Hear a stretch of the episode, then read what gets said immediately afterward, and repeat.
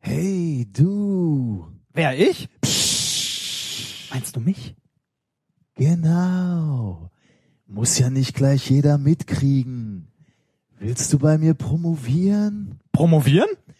Alles top seriös. Halbe Stelle bei voller Leistung. Doppelbelastung durch Forschung und Lehre. Erstmal zwei Monate Vertrag. Was? Zwei Monate? Zwei Monate?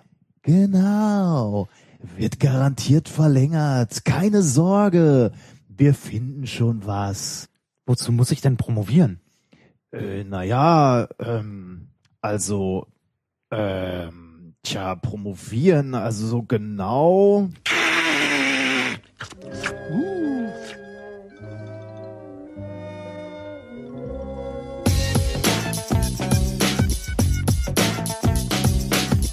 If, if, you, if you base medicine on, on science, you cure people. If you base the design of planes on science, they fly.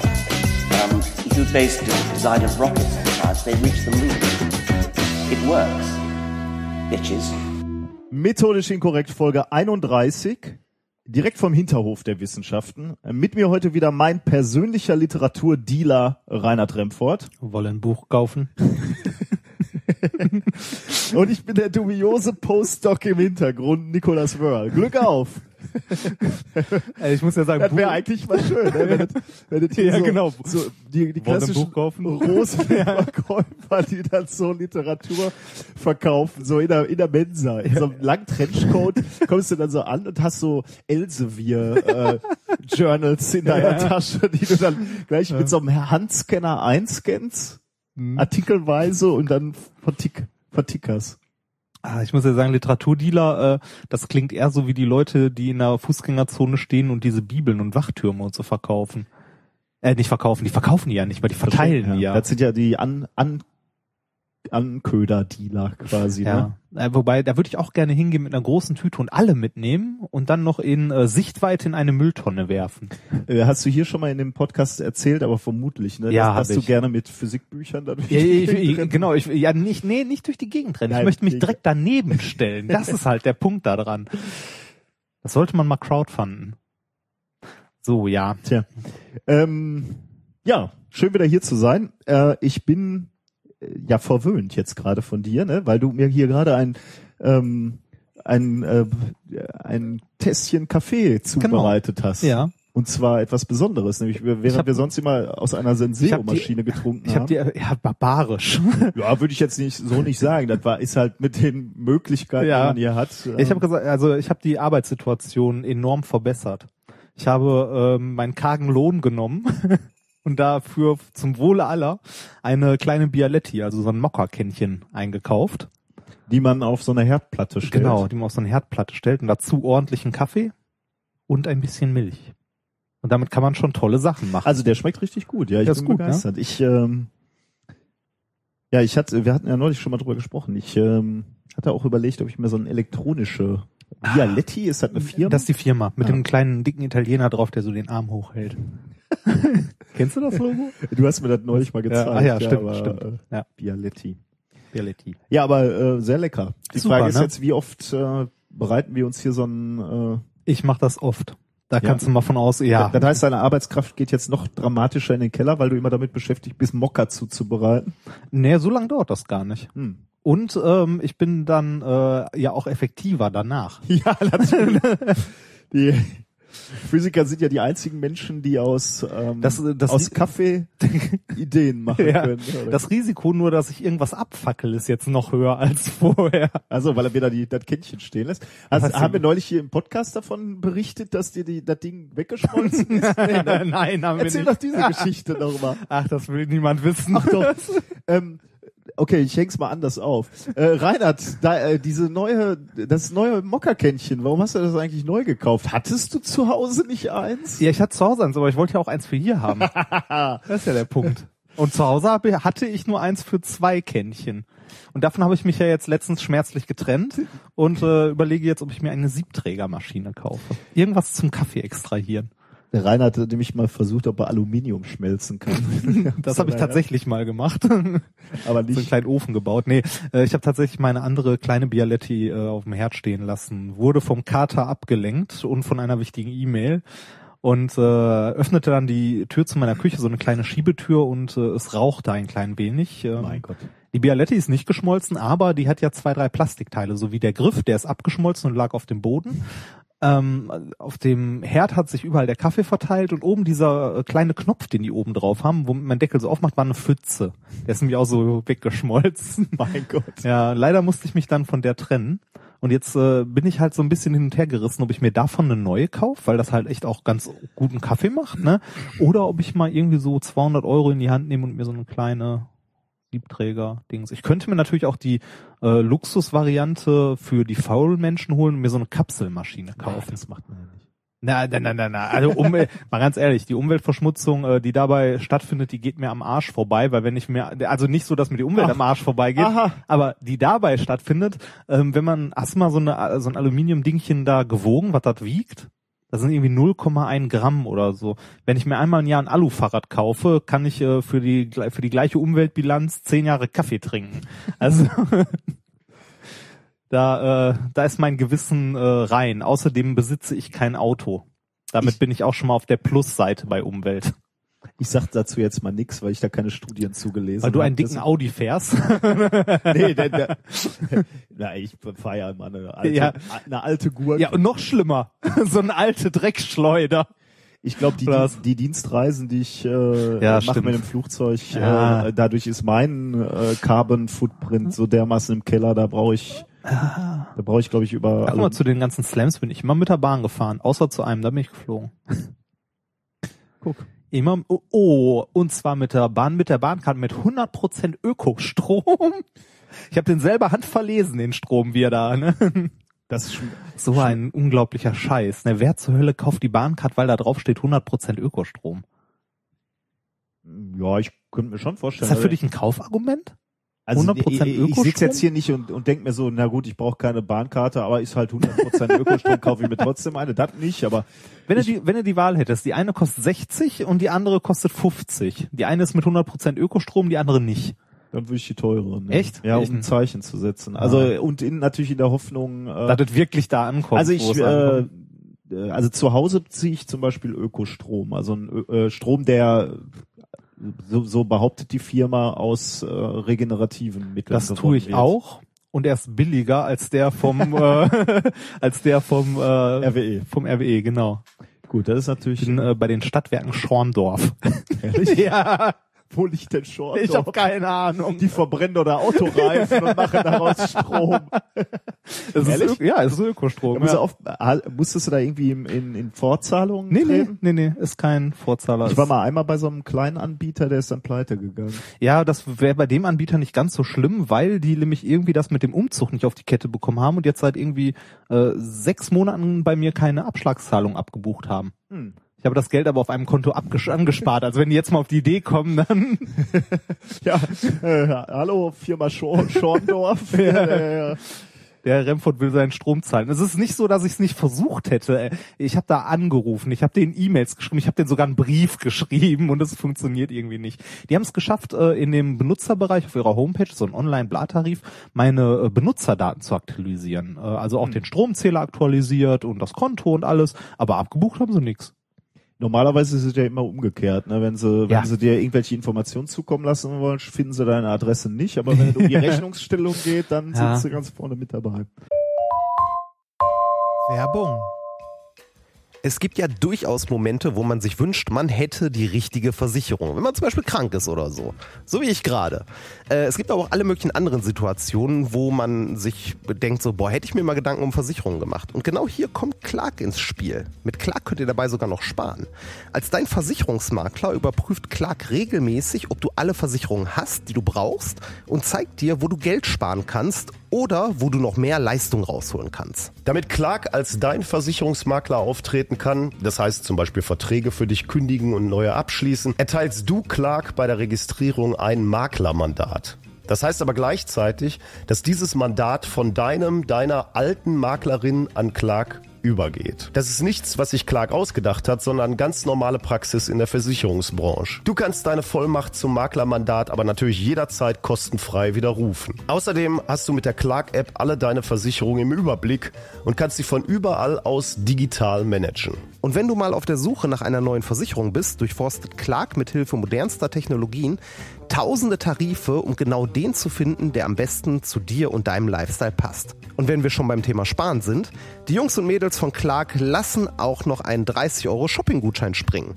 Alles, was du dafür tun musst, ist dir die Clark-App runterladen, zwei deiner bestehenden Versicherungen hochladen und mit dem Code methodisch34 alles groß geschrieben, methodisch 34, bekommst du einen 30 Euro Shopping-Gutschein für Brands wie Ikea, Zalando oder Apple. Die Teilnahmebedingungen und alle weiteren Infos findet ihr wie immer in den Show Notes.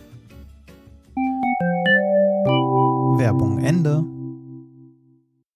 Gut, Was haben wir denn heute? ähm, bevor wir uns weiter verplaudern, würde ich vorschlagen, wir sprechen mal darüber, was wir heute für Themen haben. Ähm, Bier und- gibt's heute nicht, es gibt ja Kaffee. Genau, aus der Bialetti. Oder wie ist sie? Bialetti, ja. Bialetti. Wir haben heute die folgenden Themen. Mein erstes Thema lautet, es riecht nach Silberrücken. Mhm. Riechst schon was? Was nicht duschen? Das ist, äh, das ist tatsächlich etwas, was ich vielleicht aus diesem wissenschaftlichen. Artikel gelernt habe. Da Ah, sprechen wir gleich mal drüber. Okay. Äh, wissenschaftliches Thema Nummer zwei. Jamba gegen Schmerzen. Jamba? Ja, Jamba. Der, das Jamba, was Ja, der ja, in Zeitschriften und Fernsehen immer auf den Nerven geht mit Genau dieser, das- dieser Handy. Ja, ja, genau. Die Klingeltöne. Jamba gegen Schmerzen. Ja.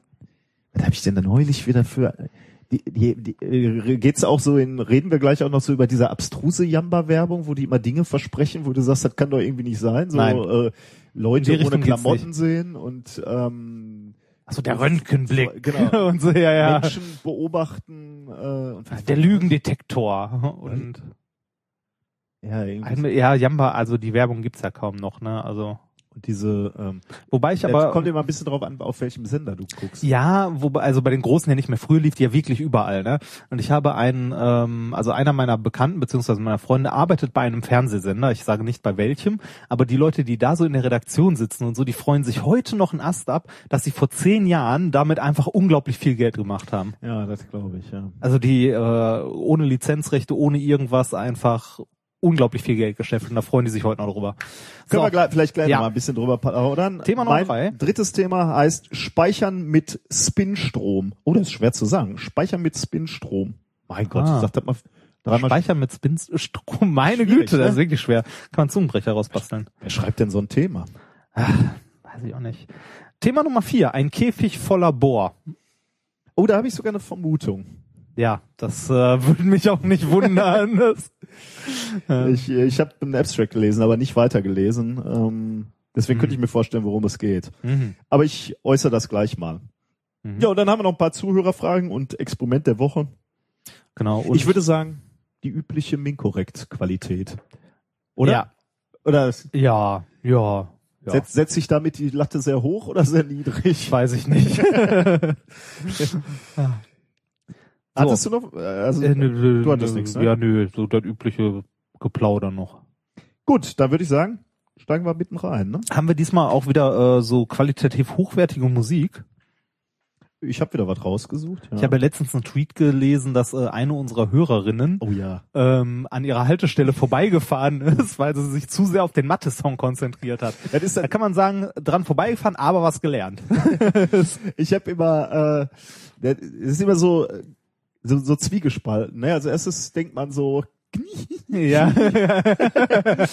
äh, schön, dass man eine Sendung gemacht hat, die so fesselnd ist, dass man äh, dran vorbeifährt. Mhm. Auf der anderen Seite habe ich auch immer ein bisschen schlechtes Gewissen. Ja, ich meine, das ist ja äh, echt kacke, je nachdem, wo du da Ja. fährst. Und wenn du mit einem RE oder so wirklich eine zu weit fährst, ist schon scheiße, da wieder zurückzukommen. also ich hoffe, es, ähm, ich hoffe, die restliche Sendung hat dafür wieder gesorgt, dass die der Rückweg nicht so Dass der schmerzhaft kürzer war. war, dann Genau. gefühlt. So. Nee, aber hat mich auch sehr gefreut, ja. Okay, zum ersten Thema. ja, dann, es riecht nach Silberrücken. Es riecht nach Silberrücken. Mhm. Ähm, der Geruch, ne? Ja. also deine Nase, Mhm. genau, äh, ist ja einer, wenn man das so überlegt, einer der ältesten Sinneseindrücke. Sinneseindrücke, also evolutionär betrachtet der ält, äh, einer der ältesten, vielleicht sogar der älteste. Da müsste man, müsste man sich ge äh, Gedanken machen. Und zwar meine ich das insofern, ähm, als das selbst äh, primitive Einzeller ähm, chemische äh, Signale nutzen, um zu kommunizieren oder oder sich zu orientieren. Mhm. Und wenn du so willst, ist das natürlich im Kern riechen. Das stimmt.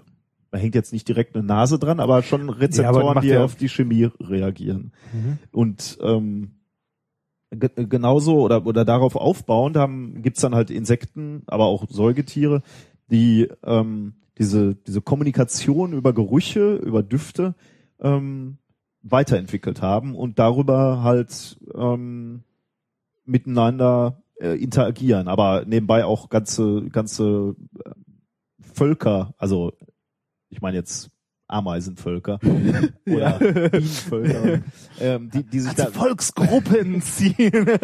die damit dann ähm, kommunizieren. Übrigens natürlich auch über über weite Distanzen. Ne? Also es gibt ja schon, äh, gibt ja auch Vorteile des äh, des Geruchs. Also man, äh, ähm, also er funktioniert halt auch über Distanzen.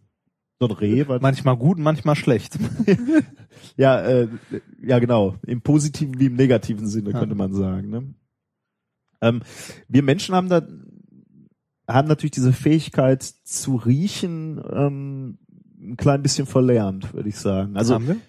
ja, wir riechen natürlich immer noch. Ähm, wir können auch sehr unterschiedliche Gerüche unterscheiden. Also wir haben eine große Bandbreite im Gegensatz zu unserer Zunge, die ja sehr Mhm. bekränkt, limitiert ist an, an äh, Ja, sauer, salzig und süß oder so, ne? Bitter. ähm, ja Oder und, bitter, sal bitter, salzig und süß oder sowas. Ja und dieses fünfte da, dieses äh, Ach, um, was in dem- Umami ja, oder genau, das ja. ja genau. Und, aber Glutamat. aber da, da, Ja. äh, basierend auf diesen fünf äh, Basisfarben oder Mhm. oder Eindrücken äh, wird dann halt der Gesamteindruck. Fundamentalgeschmack. Ja, sehr schön. Ja. Das- äh, Ja. auf, die, auf Basis dieser fünf Fundamentalgeschmäcker ähm, wird dann der Gesamteindruck äh, zusammen äh, gebaut. Gemixt. Mhm. Und äh, da- das, äh, übrigens mit der Konsequenz, wenn, wenn du ohne deine Nase Wein schmecken müsstest, da völlig aufgeschmissen. Ah, da gibt's ein schönes Experiment. Das hätte, ah, das hätten wir eigentlich machen können. Aber schade. Äh, kann der zu, geneigte Zuhörer zu Hause mal machen. Ah, ich glaube, ich, ich ahne welches. Äh, Apfel und ähm, Kartoffel oder sowas war das, glaube ich, oder? Ah, ne, kenne ich nicht. Dann erzähl Nicht? mal, ja. Ähm, was, was für eins kennst du denn? Ja, auch so, wo, du- wo du unterschiedliche Sachen in den Mund nimmst. Ja, genau. erinnere, hätte mich Ähm, jetzt nicht mehr erinnert. Apfel und ähm, Kartoffel. Äh, ich habe es selber noch nicht ausprobiert, aber mal gehört. Wir hätten es ausprobieren können. Äh, Nase zu halten und beides mal, äh, also so ein Stück von abschneiden und mit verbundenen Augen beides mal nehmen und kauen. Und äh, das soll sehr ähnlich sein. Kann ich mir gut vorstellen. Ja, wobei da ja einerseits schon, andererseits aber auch so Säure und nicht Säure. Aber mit zur Nase soll das wirklich schwer sein, auseinanderzuhalten. Also Würde ich gerne mal ausprobieren. Also ich bin ganz, ähm, also ja, ich, wenn wenn du äh, mit einem kleinen Kind äh, kommen ja wieder so äh, Spiele auf, so Kim-Spiele, ne, Auge, Augen verbinden und Dinge. Was sind denn. Kim-Spiele? Ja, so, die heißen so.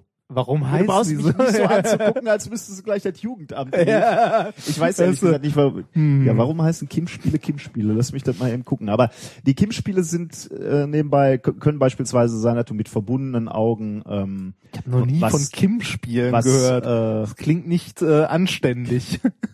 ich sag ja, Kim-Spiele? Kim-Spiele für Senioren ist das erste. Kim-Spiele für Senioren. ja. So, was sagt denn die Wikipedia, woher der Name kommt? Ursprung und Name. Okay, Die bitte. Namensgebung beruft auf der Schilderung ähm, in Rudyard Kiplings Roman Kim, bei der ein Junge auf seine Spionagetätigkeit hin ausgebildet und trainiert wurde.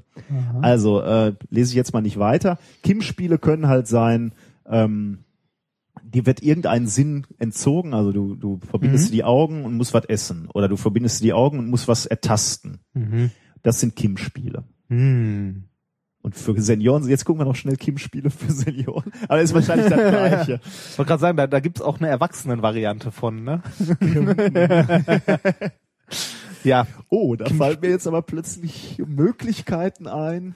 Kim-Spiele also. Wir können so. auch mal so Arbeitsgruppen-Kim-Spiele Ja. machen. Aha. Lieber nicht, ne? Dann müssen wir aber vorher den weiblichen Anteil in unserer Arbeitsgruppe noch ein bisschen pushen. Damit du nicht Gefahr läufst, mich ertasten zu müssen. Ja, komm, mach, mach mal weiter, bitte. Okay, also, ähm, und was ich sagen wollte, wenn, wenn, du, wenn du ein Kind hast, dann fängst du damit wieder an, diese Kim-Spiele auch mal zu machen. Also eigentlich mehr anzubieten, aber dann selber auch auszuprobieren. Und ich musste feststellen, ähm, Gemüse, ne, Hm. auseinanderzuhalten mit verbundenen Augen, Ist schwer. das ist extrem schwierig für mich. Also ich würde jetzt sagen, ich bin jetzt nicht äh, also Aber das bei- mir ist es jetzt nicht, Das- also in Gelsenkirchen kommt es halt auch schon mal vor, wenn man mit Kindern äh, zu tun hat. Ähm, da gibt's halt Kinder, die kennen die Gemüse gar nicht. Ne? Ja, das, das glaube Äh, ich. dann ist natürlich klar, dass sie keine Gurke von einer Zucchini unterscheiden Ja, okay. können. Aber grundsätzlich kenne ich beide Ja. Gemüse und scheitert. Also ich kann dir jetzt kein Beispiel nennen, wo ich mich schwer getan habe, aber ähm, ich, ich tue mich extrem schwer, wenn es um den Geschmack als, geht. als ich meine erste Wohnung hatte, habe ich äh, mit einem meiner Mitbewohner mal was gemacht. Wir sind jede Woche in den Supermarkt gegangen und haben eine Frucht oder ein Gemüse gekauft, das wir nicht kannten. ah, das ist natürlich Und gut, haben ja. dann mal gegoogelt, was man daraus machen kann, beziehungsweise ob man das so essen kann. Das war echt lustig, also das kann ich nur empfehlen. Vor allem man, man erweitert auch seinen Speiseplan, so was man äh, dann zum Beispiel gerne mag. Ich mag seitdem zum Beispiel sehr gerne äh, Datteln. Ah, ja. Am liebsten eingewickelt in Speck und einmal in, die Pfanne gehauen. Äh, ist aber super sowas. Ähm, Ja, ich, äh, das kann ich mir gut vorstellen, dass man ähm, dadurch seinen äh, Horizont, seinen geschmacklichen Horizont erweitert. Ich, äh, ja, ich habe jahrelang äh, aus irgendwelchen Gründen Oliven nicht gerne gegessen und dann ähm, gab es einen Abend, wo ich Oliven gegessen habe Mhm. und dann sofort so eine ganze Schale äh, weg und die und ich, äh, also an dem Abend habe ich begriffen, warum Oliven eigentlich geil sind. Mir ging's so mit Käsekuchen mal. ja, ja, ich mochte Käsekuchen nie. Und und dann, dann kommt irgendwann der Tag. ja, genau, wo man es dann doch mal isst. Aber so mit, mit Früchten und so ist natürlich besser als mit Käsekuchen. Ähm, Ich habe äh, grundsätzlich habe ich ich habe mal von so einem ähm, so einem Lernpsychologen gelesen, ähm, der hat auch gesagt, man soll möglichst, also so genau das, was du gerade gesagt hast, ne, einfach mal was kaufen, was man nicht kennt und das sehr bewusst zubereiten oder schmecken, Ja. weil du eben dadurch aus deiner Routine rauskommst. Erstens was Neues lernst, äh, neue neue Worte, neue Zubereitung, vielleicht ein völlig neues Gericht, neue Geschmäcker und dadurch eben äh, neue Verknüpfungen in deinem Gehirn erzeugen. man sollte sich aber vorher irgendwie schlau machen, wie man das zubereitet und was man davon so essen kann. Ähm, beziehungsweise wie, in welchem Zusammenhang, wann die reif sind, wie die schmecken sollten, so in etwa. Oh, das Ähm, klingt aber nach einer tollen Geschichte, die sich noch anschließt, nee, oder? Nee, ach so, ein Beispiel, wir haben uns mal eine, so eine Sternfrucht gekauft und die war wohl noch nicht ganz reif oder überreif oder was auch immer, die hat auf jeden Fall nach Spüli geschmeckt. Das war voll eklig, seitdem habe ich das nie wieder gegessen und andere Leute sagten mir, was, ist doch voll lecker und ja, weiß nicht. Aber äh, ist auf jeden Fall was, was man mal machen sollte. Mhm. Wir, wir haben ja auch immer noch offen, mal diese äh, Kotzfrucht zu probieren, ne? Ja, die. Ähm, Die würde ich auch noch. Das, wo gab's die? Irgendwo in Asien, ne? also ich habe die mal in äh, Singapur auf dem Markt gesehen und ähm, da, da war ich halt auch in einem Hotel, wo äh, unten äh, an der Tür stand No Durian heißt die Frucht. Ja. Äh, äh, die durfte es auf dem Zimmer. Aber das haben wir hier schon mal erzählt. Ja, deswegen richtig. Lassen wir, lassen wir weg. Ja, so, zurück Genau. zu den Silberrücken. Wir sind etwas abgeschwiffen. Ähm, Geht es darum, äh, also ich habe mal so eine Vermutung äh, oder beziehungsweise was so mein gefährliches Halbwissen mal gehört, dass man so Leute äh, unterbewusst eigentlich durch den Geruch einordnet, so in den ersten Sekunden, oder? Äh, äh, ja, Mit äh, auch? wird hier randständig behandelt, darum geht's aber eigentlich nicht. Okay. Ähm, also ich hatte gesagt, wir, wir, wir haben so ein bisschen verlernt, gut zu riechen. Ähm, Ja. Also wir, wir können viele Gerüche wahrnehmen, aber eigentlich, also verglichen mit, äh, Hunden mit, mit. Äh, Tieren, brauchen wir eine relativ hohe Konzentration, um die festzustellen. Mhm. Äh, und das unterscheidet uns halt von vielen anderen Tieren. Ähm, allerdings, und das hast du gerade schon angesprochen, ähm, haben Studien in den letzten Jahren gezeigt, dass der Geruchssinn offensichtlich doch für uns Menschen auch eine deutlich größere Rolle spielt, als wir es so erstmal annehmen würden, beispielsweise bei der Partnerwahl. Also das hast du ja gerade angesprochen. Ähm, wie würdest du so deinen persönlichen Geruchssinn einschätzen? Bist du ein also kannst du gut riechen oder nicht? Ich, ich also bevor du antwortest, ich sag dir, warum ich glaube, dass ich nicht gut riechen kann. Ich habe äh, festgestellt, so wenn ich mit anderen Wein verköstigt habe, Oh, der Wein, der feine Herr, genau. ähm, dann, also mein bester Freund ist äh, da enorm. Also der kann, ähm, der, der, der merkt sich äh, Weine. Also der kann, der hat die abgelegt in seinem Kopf und der erkennt die auch nach einem halben Jahr wieder oder der weiß, wie die schmeckt. Der kann dann auch sagen, heute zu dem Essen passt gut der Wein und das ist wirklich beeindruckend und ich bin da weit von entfernt. Also wenn ich drei Weine durcheinander äh, trinke, dann trinke ich eins, erkenne ich, zwei erkenne ich, drei erkenne ich, fange ich wieder vorn vorne an, habe ich den ersten schon wieder vergessen. Immer wieder was Neues, das ist doch schön. Ja. Das ist, äh, das so, äh, wie heißt es nochmal? Ähm, Weindemenz oder so? Gut. Nein, das ist Eine äh, Flasche, zwei Flaschen, drei Flaschen. ja, hast, hast du ein Gefühl dafür? Bist du wohl ein Äh, nee, ja, schlecht dann auch. Also ich sag dir nur, äh, für mich schmeckt das alles gleich und äh, aber das hat ja im Grunde auch nicht, ja, weiß nicht, mit riechen. Nee, ich weiß nicht, nee. Gut, das könnte halt auch bedeuten, dass du nicht gut trainiert bist. Ja. Ne? Aber ich habe es halt mal versucht zu trainieren und ich glaube, ich bin da einfach nicht besonders talentiert. Ach, weiß nicht. Also bei, es gibt Gelegenheiten, wo ich mir denke, ja, du riechst gut, und da will man das nicht zwingend. Ja. Wie, hä? Das, da will man das nicht? Was ja, gut das? riechen zu können. Das so, äh, wenn man Wenn jemand äh, gut riecht? Nein, nicht wenn jemand gut riecht, sondern wenn man mal wieder bei einer guten Freundin zu Besuch ist, die äh, eine unglaubliche Vorliebe für äh, verschiedenste Sorten von Camembert hat. Und wenn die den Kühlschrank aufmacht, dann ist das eher fies. Okay.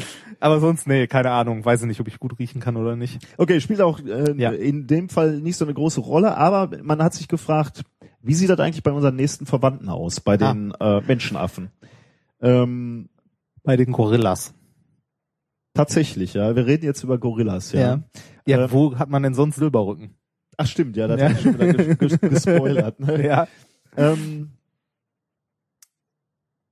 die, also es, es gibt, gibt wenig Arbeiten dazu, wie und ob äh, Menschenaffen Gerüche als als Signale äh, benutzen, der Mhm. Signale der Kommunikation. Also es geht jetzt nicht mehr so sehr darum, können äh, Menschenaffen gut riechen, sondern wir kommen zurück zu den Gerüchen und und und dieser Kommunikation über Gerüche benutzen das Menschenaffen im Dschungel auch. Mhm. Andy, das ist nebenbei eine ganz gute Frage, weil ähm, gerade im Dschungel äh, kann halt natürlich auch schwer sein, denn der Dschungel ist ja an sich schon mal voll mit Gerüchen. Ne? Ja. Das heißt, wenn du das wirklich benutzen wollen Und würdest, dann auch in so einem heißen Klima und so, ne, so mit hoher Luftfeuchtigkeit und also de, de, in einem in einem Regenwald ist einfach die Luft voll mit Gerüchen, ne, Mhm. kannst du sagen. Das war immer so beeindruckend, wenn man äh, in Essen in der Gruga, das ist so ein riesiger Park, wenn man da in das Gewächshaus reingeht und die da quasi ein Tropenklima nachempfunden haben, da bleibt einem erstmal die Luft weg als allererstes und als zweites riecht es die ganze Zeit, also man riecht das wirklich, es Ja. riecht die ganze Zeit so nach frisch aufgewühlter Erde und so. Das, Ja, da haben wir ja in der letzten Folge auch drüber ja, gesprochen. Ja, genau. Ja, und so riecht's da die ganze Zeit. Es regnet auch durchgehend. Es tropft immer von der Decke. Ähm, das heißt, wenn äh, also Duftuntersuchungen sind halt schwierig im Dschungel, deswegen äh, bin ich auf diese Arbeit hier gestoßen, die äh, jetzt veröffentlicht wurde und von, Von? Michelle Kleinlover und Phyllis Lee von der University of Stirling in England. Ähm, und die haben sich eben mal In diese welchem Journal? Ich Ja. will ja wissen, ob das seriös ist oder nicht. Ja, ja, wird dir gefallen. Ähm, äh, äh, der, der Artikel, den die geschrieben haben, heißt Wild Western Lowland Gorillas Signal Selectively Using Odor. Also nicht seriös. Wild West? Wild Western Lowland Gorillas. Ja, ja, ja, ja. Ähm, und veröffentlicht in Plus One, also Open Ah, Access. habe ich heute auch eins von. Guck, Ja, da, freust, da freuen wir uns. Ne? glaube ich zumindest. können also unsere, ähm, unsere Zuhörer auch runterladen. Wir verlinken das, können Sie sich angucken. Mhm. Ähm, ist so eine der ersten Studien, zumindest wurde das behauptet, äh, zur chemischen Kommunikation bei wilden Gorillas. Was sie gemacht haben, ähm, eine Gruppe aus Forscherinnen und deren Helfer, Forscherinnen, Mhm. ordentlich gegendert hier, äh, Forscherinnen und ihren Helfern Und Helferinnen? und Helferinnen äh, folgten zwölf Monate lang einer Gruppe von äh, eben diesen westlichen Tiefland-Gorillas, über, du dich gerade, über den, Ja, die du dich gerade lustig gemacht hast, Hallo, ich würde mich niemals über Gorillas lustig machen. in Zentralafrika. Ähm, Boah, ich, ich muss ja, ich muss da mal kurz einwerfen, ich beneide ja die Leute, die sowas studieren und so, ne? die dann so Dinge Ja, so irgendwo hinfahren. Hier die ähm, beim beim Science Slam, die hast du glaube ich auch mal kennengelernt, die Lydia, die mit den Ameisenbären den Vortrag macht. Ähm, Die war ja auch irgendwie äh, ein halbes Jahr Ameisenbären beobachten oder so und ist da durch die Prärie geritten. ja, und da, dieser andere Typ, der, ähm, was guckt der sich an? Lurche, Frösche, irgendwie so. Ach, äh, Schlangen hier, Schlangen, der ja. Dings, ja, ja, ja, genau. Der ist auch super Vortrag auch, aber auch da beneide ich den auch ein bisschen rum.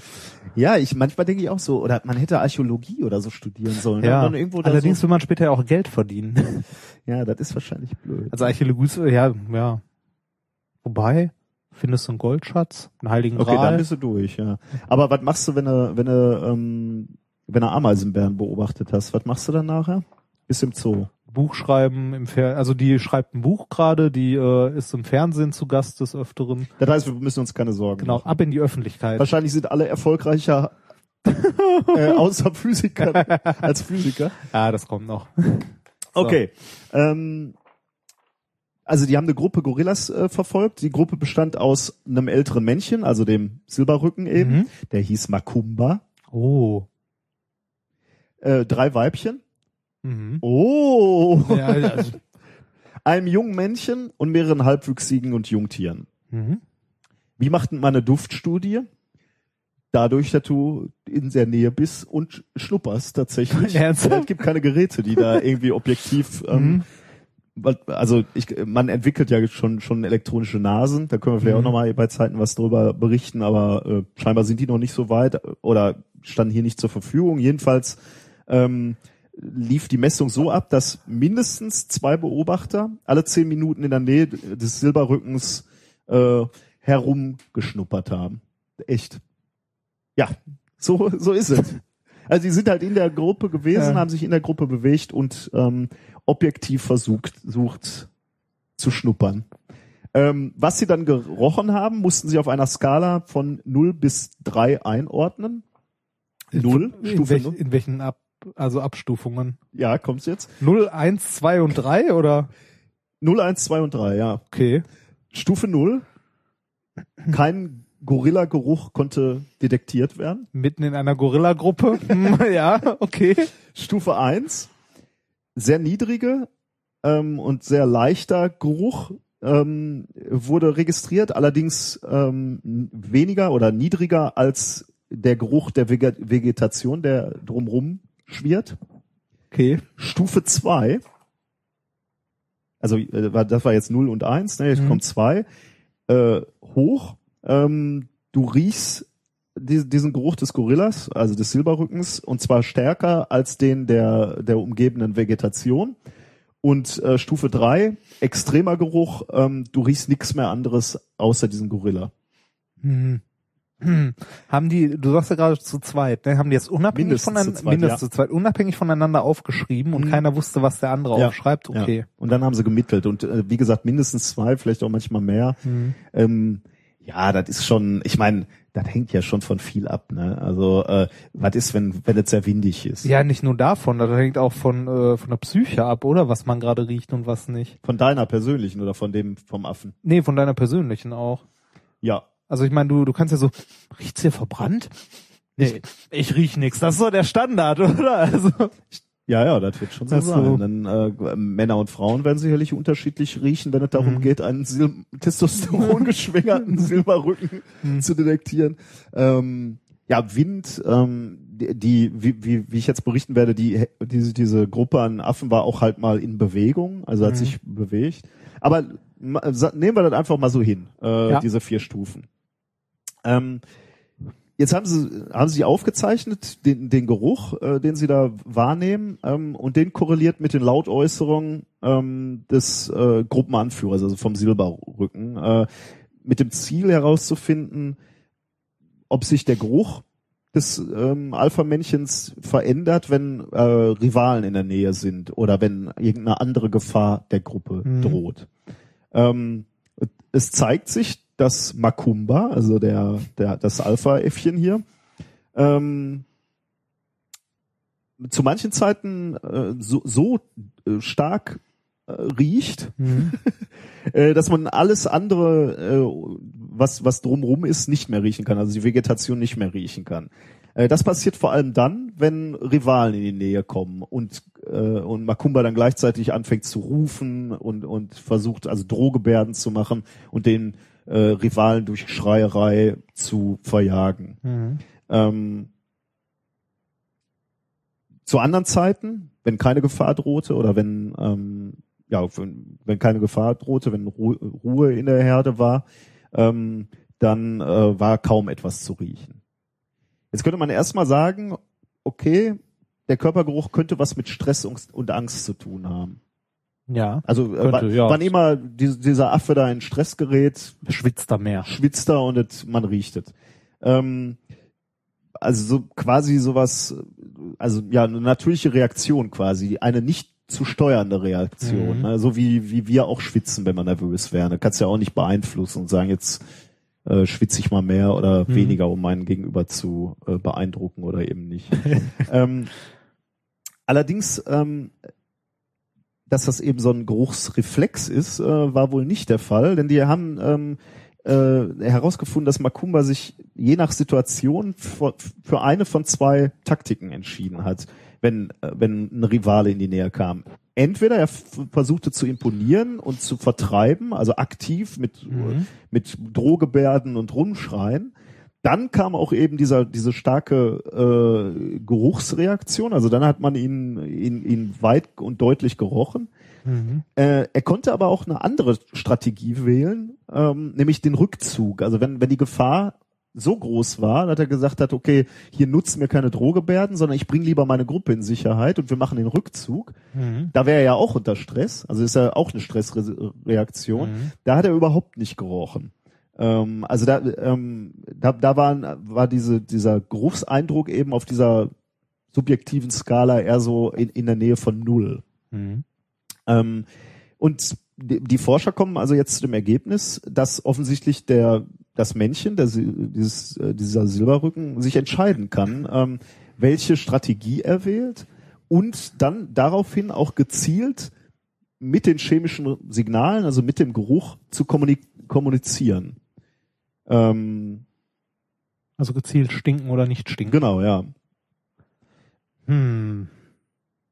Die, also wa- was sie wohl auch noch festgestellt haben, noch als als letzte Information ist bei diesem Rückzug, auch wenn er dann nicht so, äh, also wenn er den Rückzug gemacht hat, hat er ähm, natürlich deutlich weniger ähm, gerochen. Ähm, er will sich ja nicht verraten dadurch, wo in welche Richtung die dann laufen. Mhm. Aber man hat wohl doch auch noch Duftstoffe wahrgenommen, die viel subtiler waren, wo die Forscher jetzt vermuten, dass das vielleicht auch noch Hinweise für die Gruppe waren, die helfen bei diesem äh, strategischen Rückzug, also wo man langläuft und ähm, ja, ich ähm, ja, Wie schätzt du das denn so ein? Also ich meine, Studie gut und schön und so weiter. Gibt es schon Studien in der Richtung? nee, also die, das, also was ich dem Paper entnommen habe, ist das eine der ersten, die so in die Richtung. Ich finde, ähm, also keine Frage, was sie gemacht haben, ist super, so sowas begleitet und so weiter, aber ich finde die Methode ein bisschen fragwürdig, muss ich sagen.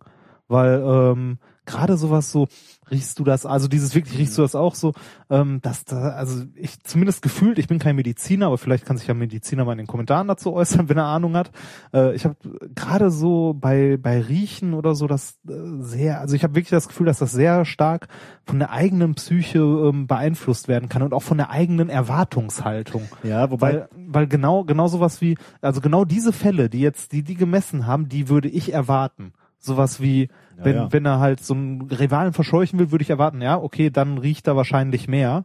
Und dann riecht er vielleicht auch wahrscheinlich mehr. Und wenn er sich zurückzieht, halt ein bisschen weniger, aber immer noch genug, dass die Gruppe ihn findet. Also so, Also interessant finde äh, finde ich natürlich, äh, oder ich meine, ja, es wäre schön, wenn es dazu mehrere Studien gibt, dass das schon häufiger so gemacht wurde oder, oder irgendwie, ähm, ja, doppelblind geht da ja nicht. Ja, also, also die, Ähm. die Sache ist, dadurch, dass die eine relativ grobe Einteilung haben, ne? ich Ja. riech nix und ich riech viel, ne? ist ja fast die Einteilung. ja. Äh, Finde ich ist dann schon, ähm, also man könnte auf einer 20-schrittigen Skala kann man natürlich mal nach oben und nach unten abweichen, Ja. aber ich riech nix und hier stinkt der Typ zum Himmel, ist halt schon, da kommt es dann nicht mehr so sehr auf Tagesform an. Ja, Ich ne? weiß nicht, wie sehr so ein Gorilla dann wirklich riecht. Oder nicht riecht. Also oder, die, die sagen halt, ähm, äh, also du riechst nichts anderes mehr. Ne? Das Ja. scheint schon relativ viel zu sein. Und in der nächsten Situation oder äh, ein bisschen später halt, wenn er sich beruhigt, riecht er halt nicht mehr. ich fänd's cool, wenn man das noch, wie du gerade schon gesagt hast, so elektronische Nase Ja. oder so ein bisschen objektiver messen könnte.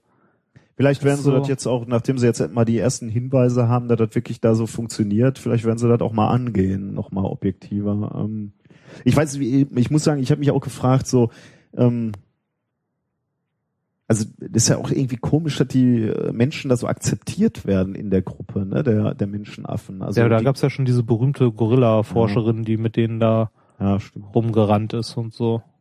Das meinst du, ist kein Problem. Nee, ich glaube, das geht mit genug Eingewöhnungszeit. Ja, ohne das er Ergebnis zu verfälschen. Aber weil, weil die waren ja mit einer ganzen Gruppe da unterwegs und haben da immer andere reingeschickt. Aber okay, äh, das ändert natürlich nichts daran, dass man schon sehen kann, Ja. wann der Menschenaffe anfängt, in, in Wallung zu geraten äh, Mhm. und sich aufzuregen und sich Ich, wie gesagt, ich fände schön, wenn es, also nein, was heißt schön? Ich äh, finde das, ja, das, das klingt jetzt direkt so böse, aber ähm, ein bisschen dünn. Also so, es, äh, findest du nicht? ich hab, äh, ich fühle Also fühl mich äh, damit ganz gut. Also, gut ist mein Thema, ich muss das Ja, jetzt ja. verteidigen. Ge- Also, Genauso wie, ähm, wie Windrichtung. Nein, das Paper ist ja vollkommen okay und alles. Ne? Ich frage mich nur, ähm, also wie, wie, wie genau, nein, wie genau das ist, ist auch die falsche Ja, Formulierung. genau halt überhaupt nicht. Ja, ne, ja, genau. Das, ja, des, deshalb halt genau halt überhaupt nicht. Ja. Aber wie, ähm, wie sehr man es durch die, durch das Design der, na, das ist ja jetzt keine Studie, sondern durch das Design der, in Anführungszeichen, Messung, äh, sowas wie diesen menschlichen Faktor da rausbekommt. Mhm. Weil der ist ja echt nicht unerheblich. Ne? Ich meine, das, äh, das siehst du ja äh, jetzt ein anderes Thema, aber das siehst du ja bei diesen ganzen Wünschelroutenspinnern zum Beispiel. Ähm, da, ne, das halt auch. Also die, die Leute, die das machen, sind ja fest davon überzeugt, dass das wirklich so ist und dass die das messen können. Aber es ist halt doch wirklich nur was, was halt, äh, was du nicht messen kannst, weil es halt nur was ist, was psychologisch äh, verursacht wird. Und äh, wie, wie gut man das bei, dabei rausbekommt, das frage ich mich. Also ich meine, kann ja sein, dass die das irgendwie durch diese grobe Einteilung und dadurch, dass sie irgendwie immer andere Leute zusammengemischt haben und nicht miteinander geredet haben, gehen wir davon aus, Ja, zumindest sie nicht beeinflusst haben. ja, genau, dass sie halt sich Wahrnehmung, irgendwie ja. nicht beeinflusst haben. Kann ja sein, dass man es damit gut rauskriegt, aber ich stelle mir das sehr schwer vor. Gut, wir warten mal auf die Anschluss. Ähm, Studien? Studien. Äh, und ich könnte, äh, ich habe mir überlegt, ich könnte jetzt auch in den nächsten Tagen mal äh, großzügig auf Waschen und, und Deo Du, verzichten. du könntest mal durchs Labor gehen und mal gucken, welcher Doktorand am meisten Angst hat oder so. Oder wer seine genau Anlagen verteidigen, so Duftmarkierungen drumherum setzen. Ja, ich dachte, ich, ich dünste hier aus und äh, beobachte dann, ob ihr Respekt vor mir kriegt, endlich mal. Aber das, aber das wird doch auch stimmen, oder? Im Labor, jeder Doktorand geht morgens erstmal hin und markiert seine Anlage. Eben, äh. Ja, das war mein Ja. erstes Thema. Schön, trotzdem. Danke. Bitte. Meins ist auch nicht besser. Was? Ey, du wertest ja aber mein Thema. Nein. Man, man Nein. hört zwischen den Zeilen Nein. sehr deutlich raus, Nein. was du von dieser Studie Nein, hältst. nein, ich finde die Messung halt irgendwie doof. Da kann ich nichts dran, also weiß ich nicht. Geht wahrscheinlich auch nicht In- besser. Ich weiß In nicht zwei wie. Wochen reden wir mal hier über deine Forschung. Dann prangere ich deine Messung an. Hm, das ist gut. Gut. da komme ich jetzt auch nicht mehr raus, ne? Willst du noch einen Kaffee? so, Thema Nummer zwei. Jamba gegen Schmerzen. Und zu Recht äh, stellt man die Frage gegen, ja, gegen Schmerzen. Jamba gegen Schmerzen. Ja, Jammer war ja dieser grauenhafte Klingeltonvertreiber und äh, es gibt Klingeltöne. Und mittlerweile auch Apps und so Geschichten. Ne? Echt, gibt's die noch? Sind die Ich habe ich weg? hab vor einer Woche oder vor zwei Wochen habe ich äh, Werbung gesehen für so eine App. Ähm, was war denn das nochmal? Achso, da konntest du, genau, da musstest du, ähm, ja, aber die Werbung war gut eigentlich. Äh, ach, warte mal, die habe ich gar nicht im Fernsehen gesehen. Stimmt, die könnte ja älter sein. Die habe ich bei Kalkofe gesehen. Ähm, da ging's um ähm, ein junges Pärchen sitzt im Krankenhaus und das Mädchen hat wohl gerade ein Baby bekommen äh, und äh, die beiden äh, und die Sch- Krankenschwester kam rein und fragte, wie soll der kleine oder die kleine denn heißen und äh, beide waren geschockt und wussten nicht, äh, wie sie das Kind nennen sollen und dann gab es Gott sei Dank eine Telefonnummer bei Java, wo du ihren Namen eingeben konntest und sein und dann kam kam der ideale Kindername, Kindername raus. raus, Ah. ja. Glück gehabt. Allein die Vorstellung, Ja. dass du nach neun Monaten Schwangerschaft im Krankenhaus so völlig überrumpelt bist, dass du dem Plagen auch du noch musst kind, doch noch einen Namen haben. noch. Also- Und ich meine, die Jugend von heute, ähm, die muss, kriegt ja nicht einen Namen, ne? die müssen ja ein paar Namen Ja, kriegen. Jerome Pascal. Jerome Pascal, Handtasche, Sonnenschein, Äh, Oh, ich, ich weiß gar nicht mehr, wo ich letztens war, aber da sind auch zwei, äh, zwei kleine Jungs, ne? Der etwas größere hat den kleineren geärgert, ne? Und äh, mit der Mutter irgendwo hergegangen und ich hörte nur so im Vorbeigehen, wie die Mutter sagte, siehste, Julian, ähm, was hättest du denn jetzt gemacht, wenn wir den Leander nicht mitgenommen hätten? das fand ich hart. Das fand ich wirklich hart. Äh, ich habe neulich ähm, äh, ein Mädchen, auch einen sehr schönen Mädchennamen gehört. Möchtest du den wissen? Auch ein Jacqueline, Doppel. Jacqueline Äh, Madonna Melody. Madonna Melody. Boah, da kriegst du. Das, Das ist, das ist echt ich ich, äh, ich sehe dann immer. Also ich meine, Madonna du, du brauchst in Melody, diesem, komm von die Regale weg, du. du, du brauchst in diesem Land nicht über Chancengleichheit sprechen, solange es Kinder gibt, die Madonna Melody heißen. Ne? Du weißt, die werden keine, vermutlich keine Chance haben. Was denn? Frau Doktor Melody, Madonna.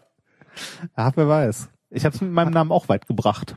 Ja gut, So. aber der ist ja nicht. Äh, hast du eigentlich einen zweiten Namen? Nein, zum Glück nicht. Ich hätte fast einen bekommen. Echt? Welchen denn? Heinrich. Ehrlich? Ja. ja, ehrlich. Und warum? Er heißt ein Onkel Heinrich? Ja. oder? Der alte Heini. Tja. Er lebt nicht mehr. Oh, Ja. ich wollte dem jetzt nicht zu nahe treten. Das tut mir sehr leid. Nee, ist nicht schlimm. So, ähm, ja, Reinhard Heinrich, das wäre böse geworden, oder? So, ähm, es geht um Folgendes. Und zwar geht es um eine Studie, beziehungsweise ein, nein, eine Studie nicht. Ja, wobei doch, ist auch eine Studie. Äh, es geht um ein Paper von äh, Raymond Scheuren und Fernand, äh, was ist denn da der Vorname? Bei beiden bin ich mir nicht sicher, was der Vorname ist. Äh, von zwei netten Menschen. Ähm, und zwar Guck, von würde die jetzt Madonna Melody heißen, wäre wär klar, was der Vorname ist. Ja, äh, und zwar aus äh, Luxemburg und den Vereinigten Staaten. Äh, einmal von der University of Luxemburg, äh, dann dem Boston Children Hospital und dem äh, Department of äh, irgendwas der Harvard Medical School der United States. Ähm, und zwar äh, äh, haben die Folgendes erforscht. Es gibt ja ähm, den Effekt, den du auch kennst, dass ein Schmerz den anderen ausblenden kann. Ne? Oh ja, jeden, Also jeden Morgen, wenn ich hier den Schmerz hab, dass mir meine Doktoranden noch keine Daten äh, gegeben haben, um da rufst neue, du kurz in der Verwaltung neue Paper, Paper zu schreiben, genau. Überdecke ich das mit dem Gesch mit dem Schmerz, den ich habe, wenn ich auf meinen eigenen Vertrag und die Vertragslaufzeit blicke. ja, das Ähm, aber du sprichst wirklich von Schmerz. ja, ne? ist von körperlichen Schmerz. Also du stößt dir den Fuß und äh, tut unglaublich weh und kneifst dir den Arm und dann tut der Fuß weniger weh, weil der Arm weh tut. Und das ist ein wirklicher ähm, ernsthafter Effekt? Oder Das ist, ein, äh, das ist ein ernsthafter Effekt. Ich weiß gar nicht, habe ich mir den Namen aufgeschrieben? Nein, habe ich natürlich nicht. Äh, das heißt, ähm, also das, Paper, das Paper heißt, äh, da kann ich ja schon mal kurz den Namen sagen, auch wenn er ein bisschen viel verrät. Äh, Beep Tones ähm, Pain Following Pavlovian Conditioning of the Endogen Pain Control Mechanism. okay. Also äh, ja, ich, ich ahne, ja, aber Genau. So. Halten wir kurz fest, wenn du einen Schmerz hast, kann er von einem anderen blockiert werden. Was suchst du da? ich wollte wie gucken, das heißt. wie das heißt, wenn Schmerz mit Schmerz äh, bekämpft wird, aber Und gefunden? so schnell nicht, ne? Ähm, ja, egal. Ähm, den Effekt kennst du aber, oder? Ja, Also den ist auch, ja, auch schon mal, ja. ne? Also man, äh, weiß nicht, bricht sich einen Arm, dann, äh, also nicht, schneidet man sich kurz den Finger und schon tut der Finger nicht mehr weh, weil der Arm, der gebrochene, viel, viel schmerzhafter ist. Äh, auf jeden Fall, also man kennt den Effekt. So, diesen Effekt haben die untersucht und gleichzeitig, wir haben ja gerade schon den Namen Pavlov gehört, ne? Mhm. Äh, Pavlovsche Konditionierung und das noch damit in Verbindung gebracht. So, und kommen wir zu der Studie, die die dafür angeleiert haben. Die haben Teilnehmer sich gesucht an der Universität von Luxemburg, die äh, halt in einer Studie, also das ist ja auch immer so eine Sache, ne? Würdest du in einer Medizin, äh, medizinischen Studie mitmachen, weil die halt Testteilnehmer sucht? Also gut, medizinisch ist ja jetzt weit gefasst. Richtig, ne? ja, ja, also, okay, ja. Also wenn, wenn, wenn die Studie beinhaltet, sie müssen hier äh, folgende nicht getestete Mhm. Tabletten schlucken, würde ich eher sagen, nö, lass mal. Also Dafür hing früher viel Werbung in der Uni, ne? das gab auch Geld. Ne? Das Ja, ja. war halt ein, wirklich ein legitimes Mittel, um äh, 5.000, 6.000 äh, Mark oder so? Also wirklich viel. Naja, sollte man trotzdem Also das ist für mich jetzt, äh, das wäre für mich echt fraglich, ob ich machen. Ja, für, für mich auch. wenn, wenn es dann, wenn es in, in, in Experimente-Richtung geht, die vielleicht so psychologischer Natur sind und also vermutlich geht's ja jetzt um Experimente, wo dir Schmerzen zugefügt werden, oder? Ja, genau. Äh, das, äh, da hätte ich gerne vorher ein paar Informationen zu, wie das abzulaufen hat. Ähm, okay, wie, was genau gemacht wurde, sag ich dir gleich. Ich sag dir erstmal kurz, was die Teilnehmer, also die, die mussten auch äh, sowas wie ein Casting machen, ob die geeignet sind. Okay. Ähm, Teilnehmer sind ähm, insgesamt elf Frauen gewesen und 21 Männer. Okay. Ähm, 29 davon Rechtshänder, drei Linkshänder. Ich weiß nicht, warum das wichtig ist, aber stand in dem Paper drin. Äh, Alter zwischen 18 und 39 Jahren. Hm. Im Durchschnitt 23 Jahre alt. Okay. Ähm, das sind die, die wirklich an der Studie nachher teilgenommen haben. Ähm, beim Casting waren mehr, aber es haben nicht alle äh, halt die Eignungsprüfung sozusagen bestanden. Okay. Ähm, die Leute, die die Studie mitgenommen gemacht haben, waren alles Studenten und Mitarbeiter der Universität Luxemburg. Ich wollte, ich dachte, du sagst nur Studenten. Dann Nee. hätte mich 39 Jahre äh, gewundert. aber, ah nee, man kann ja nochmal spät nochmal neu studieren. Genau, und ähm, die mussten ähm, als Eignungstest ihre Hand mindestens eine Minute in Eiswasser halten. Okay, das würde ich vermutlich schaffen, ja. Genau, und ähm, mussten dadurch einen anderen Schmerz um mindestens fünf Prozent geringer Das- einschätzen, ne, also gemindert. Und äh, der Blutdruck durfte einen Wert von 140 systolisch zu 190 Diasto äh, zu 90 diastolisch nicht überschreiten. Äh, wer, wer, sag mal den Blutdruck. 140 Aber- zu hat 90. Okay, genau, okay, durf, durfte ja. er nicht unter, durfte er nicht äh, übersteigen. Wenn du das geschafft hast, dann durftest du mitmachen. Und das haben nicht alle geschafft. Also manche haben halt, da ging der Blutdruck zu stark hoch und so, die durften dann bei den ganzen, bei der ganzen Geschichte nicht mitmachen. Die Frage ist jetzt, was haben die da überhaupt getan? Die haben ähm, Schmerz am Fuß erzeugt und zwar durch drei kurze Stromstöße. Oh, das ist zum Beispiel ein Schmerz, den Ja. mag ich nicht so besonders. Ja. Also es gibt so, so diese, dieser Kälte und Eiswasser wäre jetzt ein Schmerz, den kann ich ganz, also wäre okay. Mhm. Aber äh, Strom mag ich so gar nicht. Stromschläge. Ja, Aber gut, okay, also Schmerzen durch Stromschläge. Genau, drei Stück am Fuß und äh, danach sollten die jeweils dann beurteilen, äh, wie stark dieser Schmerz war, den sie empfunden haben. Von 0 bis 10. 0 kein Schmerz, 10 das Schlimmste, was sie sich vorstellen können. Ähm, die Schmerzmessung wurde jetzt nicht nur so, also da haben wir nämlich aus dem Punkt, wenn das wieder nur so wäre, würde ich wieder sagen, ja komm hier, Schmerzempfinden ist ja auch wieder bei allen Leuten subjektiv und so weiter, äh, ist halt schwer zu messen, aber die haben zusätzlich noch ähm, die Muskelaktivität im Gesicht gemessen. Also von einem gewissen Muskel irgendwo hier so am Um Mund. zu gucken, wie angespannt der Gen- Patient Genau, wie sehr das Gesicht verzieht, wenn Ja. halt dieser Schmerz Okay, äh, ja. zukommt. Das heißt, ist jetzt auch nicht so objektiv, aber man hat zumindest noch einen zusätzlichen Wert, Mhm. den der ähm, ja, Proband nicht so direkt beeinflussen kann, Ah, ja. wie jetzt irgendwie was so ein subjektives Empfinden. Ähm, nach diesen drei äh, Stromstößen haben sie ähm, das gleiche nochmal gemacht. Nur, dass dabei ähm, eine Hand in Eiswasser getaucht wurde und äh, dadurch ja ein zweiter Schmerz entsteht. Und äh, der erste dadurch tatsächlich, also das, was auch erwartet wurde, weil man es ja im Allgemeinen kennt, wurde der erste tatsächlich weniger stark wahrgenommen. Also dadurch, dass die Hand im Eiswasser halt einen gewissen Schmerzreiz verursacht hat, wurde der Schmerzreiz im Fuß weniger Mhm. ähm, wahrgenommen. So, das haben die mehrmals wiederholt in diesem Test. Und äh, bei einem Teil der Gruppe hat jedes Mal, wenn die einen Schmerz, äh, also so einen Stoß bekommen haben, mit dem Eiswasser noch dabei, ein Telefon zufällig irgendwo geklingelt. Das klingt aber sehr konstruiert, ne? Ja, ein bisschen. Ne? Also bei bei, Ja, äh, gut, bei der, ja, die haben dann halt noch ein Telefon klingeln gehört, mit wenn sie halt die Hand ins Eiswasser gepackt haben. Das, der, war, wo, wo ich gerade sagte, also so bei psychologischen Experimenten würde ich mitmachen. Das finde ich ja immer das perfide. Ne? Ja. Das, du, Es du ist kriegst ja nie. immer gesagt, das ist nie das, was sie dir sagen. Richtig. Ne? Ja, dann setzen sie sich da hin, warten und dann nachher fängt das wirkliche Experiment an. Dann weißt du genau, das eigentliche Experiment läuft in dem Moment schon, wo du im Wartezimmer sitzt Richtig. irgendeine Frau reinkommt. Richtig, Oder? genau. Das ist, äh, das ist hierbei genauso. Die wurden auch angelogen. Denen wurde natürlich nicht gesagt, worum es geht. Eigentlich. Natürlich. Ähm, die Sache ist nämlich die, da- es ging nicht nur um diesen, diesen Schmerzreiz, der geringer wurde, sondern die haben äh, danach äh, die Experimente weitergeführt und nach ausreichender Konditionierung reichte es, genau wie bei diesem berühmten Experiment mit dem Pavlovschen Hund, äh, reichte Genau, das, das Telefonklingeln reichte schon aus, um den Schmerzreiz des Elektroschocks zu mindern. Daraus hast du jetzt gemacht, äh, Jamba gegen Schmerz. Ja, Du bist doch so ein. Was aber, denn? Ja, okay. Also bleiben wir erstmal bei der Studie, bevor wir deinen Namen ab. Ja, gut. Wa- Was? Ja, bitte, oder?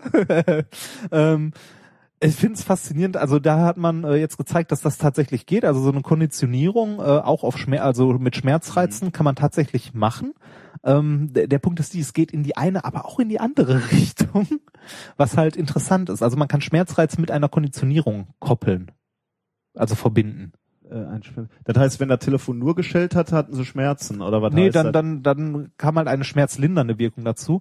Ähm, aber die Leute dieser Studie haben auch gesagt, dass das eigentlich, also rein theoretisch haben sie jetzt in diesem Test nicht ausprobiert, auch in die andere Richtung geht, dass Leute äh, in einer gewissen Situation, situationsbedingt, weil sie darauf konditioniert sind, zum Beispiel einen Schmerz erwarten, diesen Schmerz auch spüren, obwohl er eigentlich gar nicht da wäre, der Schmerzreiz. Ähm, das ist halt jetzt eine, äh, eine Studie beziehungsweise ein Ansatz, der relativ ähm, interessant ist für die Behandlung von Patienten, die chronische Schmerzen haben. Dass das also nicht zwingend, also es hat nicht nur, ich meine, das weiß man wahrscheinlich auch natürlich schon länger, dass das nicht zwingend nur körperliche Ursachen hat, sondern tatsächlich auch psychologische Ja, Ursachen ja. haben kann, die tatsächlich Schmerz verursachen.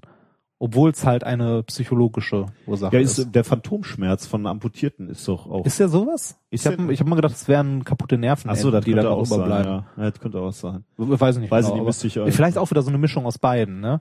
Ähm, äh, die haben jetzt gesagt, also das haben sie jetzt untersuchen. Was äh, als nächstes jetzt untersuchen wollen würden in den nächsten Papern, die geplant sind, wäre zum Beispiel so so Fragen wie, wie gesagt, geht es auch in die andere Richtung?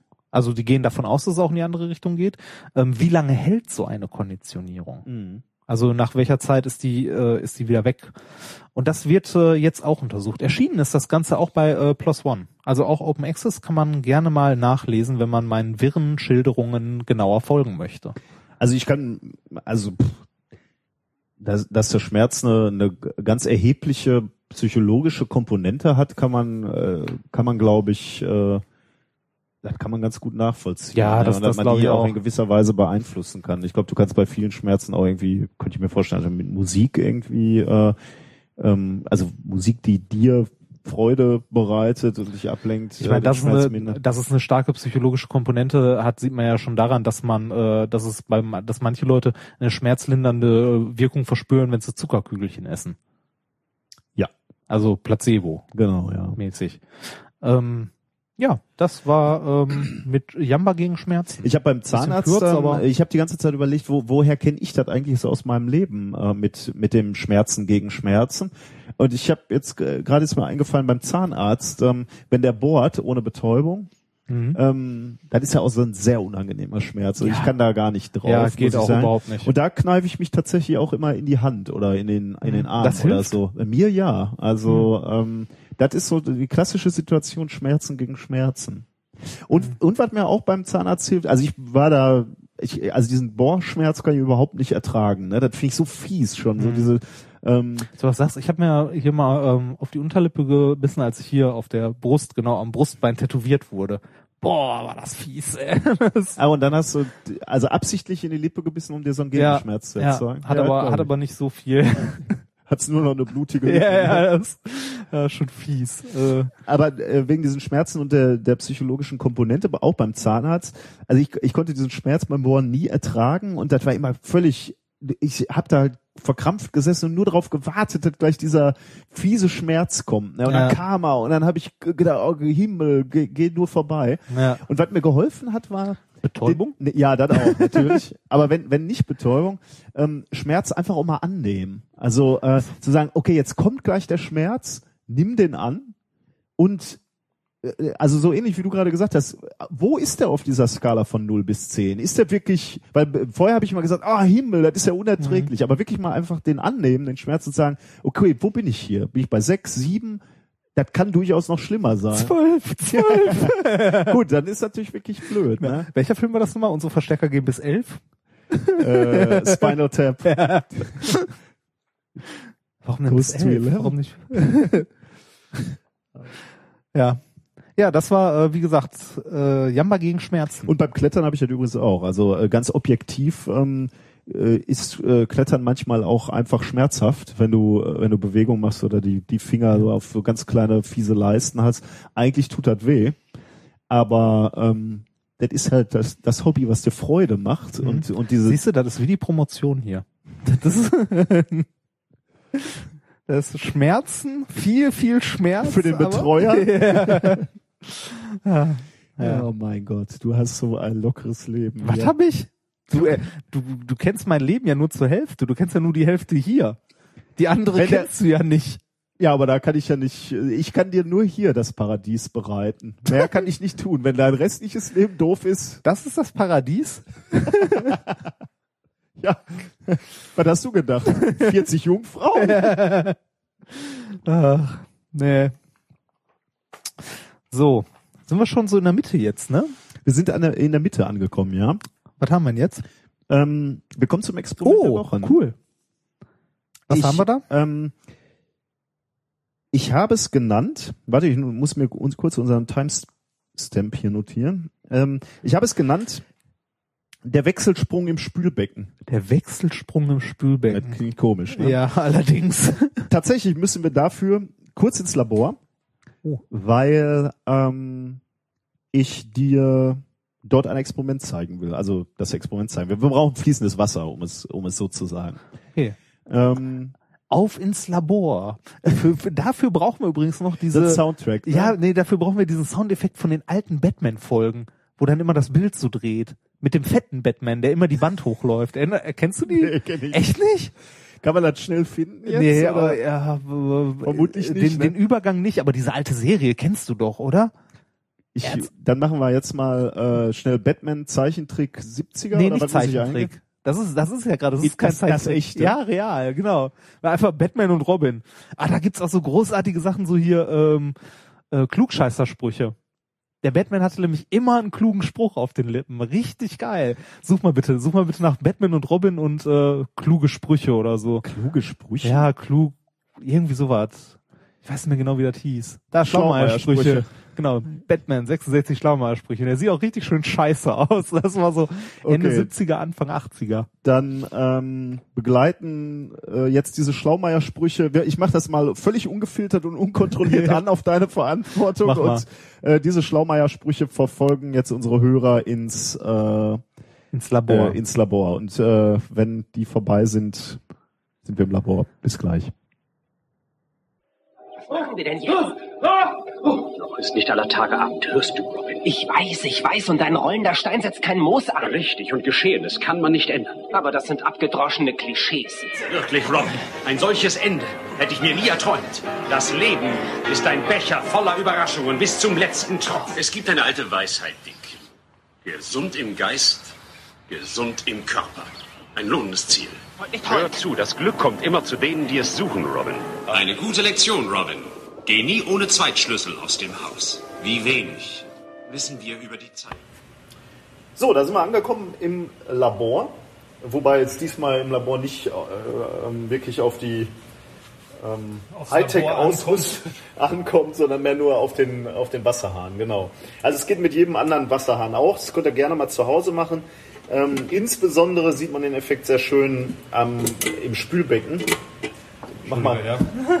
ähm, Im Spülbecken, weil der Boden ähm, glatt ist oder, oder äh, waagerecht ist. Da sieht man den Effekt besonders gut. Das heißt, Ähm, man könnte ansonsten auch einfach ein Brett nehmen. ja, könnte man auch oder auf dem Teller wahrscheinlich laufen lassen. Aber da da kommen wir gleich dazu. Wir lassen jetzt einfach mal Wasser laufen. Das äh, sollte man jetzt hier auch hören. Ähm, und was man dann sieht, also wenn du wenn du hier unten hinguckst auf diese, da wo, wo der Wasserstrahl den Boden erreicht, ähm, lieber Reinhard, was siehst du da? äh, einen kreisrunden Bereich. Also das Wasser geht auseinander Genau. und bildet eine runde Scheibe, wo das quasi so hinfließt und dann bildet sich so ein krüsseliger Rand. Also Ja, wie, wie würdest du die, wenn du, wenn du was zu der Wasserhöhe sagen würdest, was würdest du da sagen? ich würde sagen, die ist in diesem Bereich, wo das einfach nur so zu den Seiten fließt, tiefer. Staut sich dann auf, geht dann ein bisschen hoch und das sieht so aus wie so eine Welle, die so zurück, also als ob das so in die Mitte fließt. Ah ja, genau, ja. Wobei das fließt halt nicht in Richtung Wasserstrahl, sondern bleibt ungefähr an der Stelle. Ne? Also zu, Ja, genau, so ein bisschen, genau. Wie, aber, so, wie, so eine, ja. wie, so eine, wie so eine laufende Rolle quasi Ja, genau. auf so einem. Fließband. Ja. Ja, genau, das ist schon mal, schon mal gut äh, beobachtet. Also, also ein kreisrunder, äh, flacher Bereich und dann kommt diese Welle, die du beschrieben hast, die, wo dann das Wasser auch höher steht. Ähm, da kannst, genau, das mal, mach mal mehr und weniger Wasser, was Ja. passiert dann? Ähm, dann wird der Bereich, also dieser flache Bereich, diese Scheibe, wird größer oder kleiner. Man muss dazu auch sagen, ich glaube, das wird hier bei unserem Wasserhahn auch immer begünstigt, weil wir hier so eine kleine Düse vorne dran haben und das Wasser recht schnell da rauskommt. Und wenn ich den, ja, irgendwann deformiere, Ja, ja, ist das keine okay, Scheibe ja, mehr, aber das ist kein, ja. Genau. Ja, genau, das ist der Effekt, den äh, besprechen wir gleich nochmal im, äh, im Studio. Das bleibt sogar, selbst wenn man das ganz, ganz, wenn das so fast nur noch tröpfelt. Äh, lass mal die Wasserstärke so, ich möchte dir nämlich noch was anderes zeigen.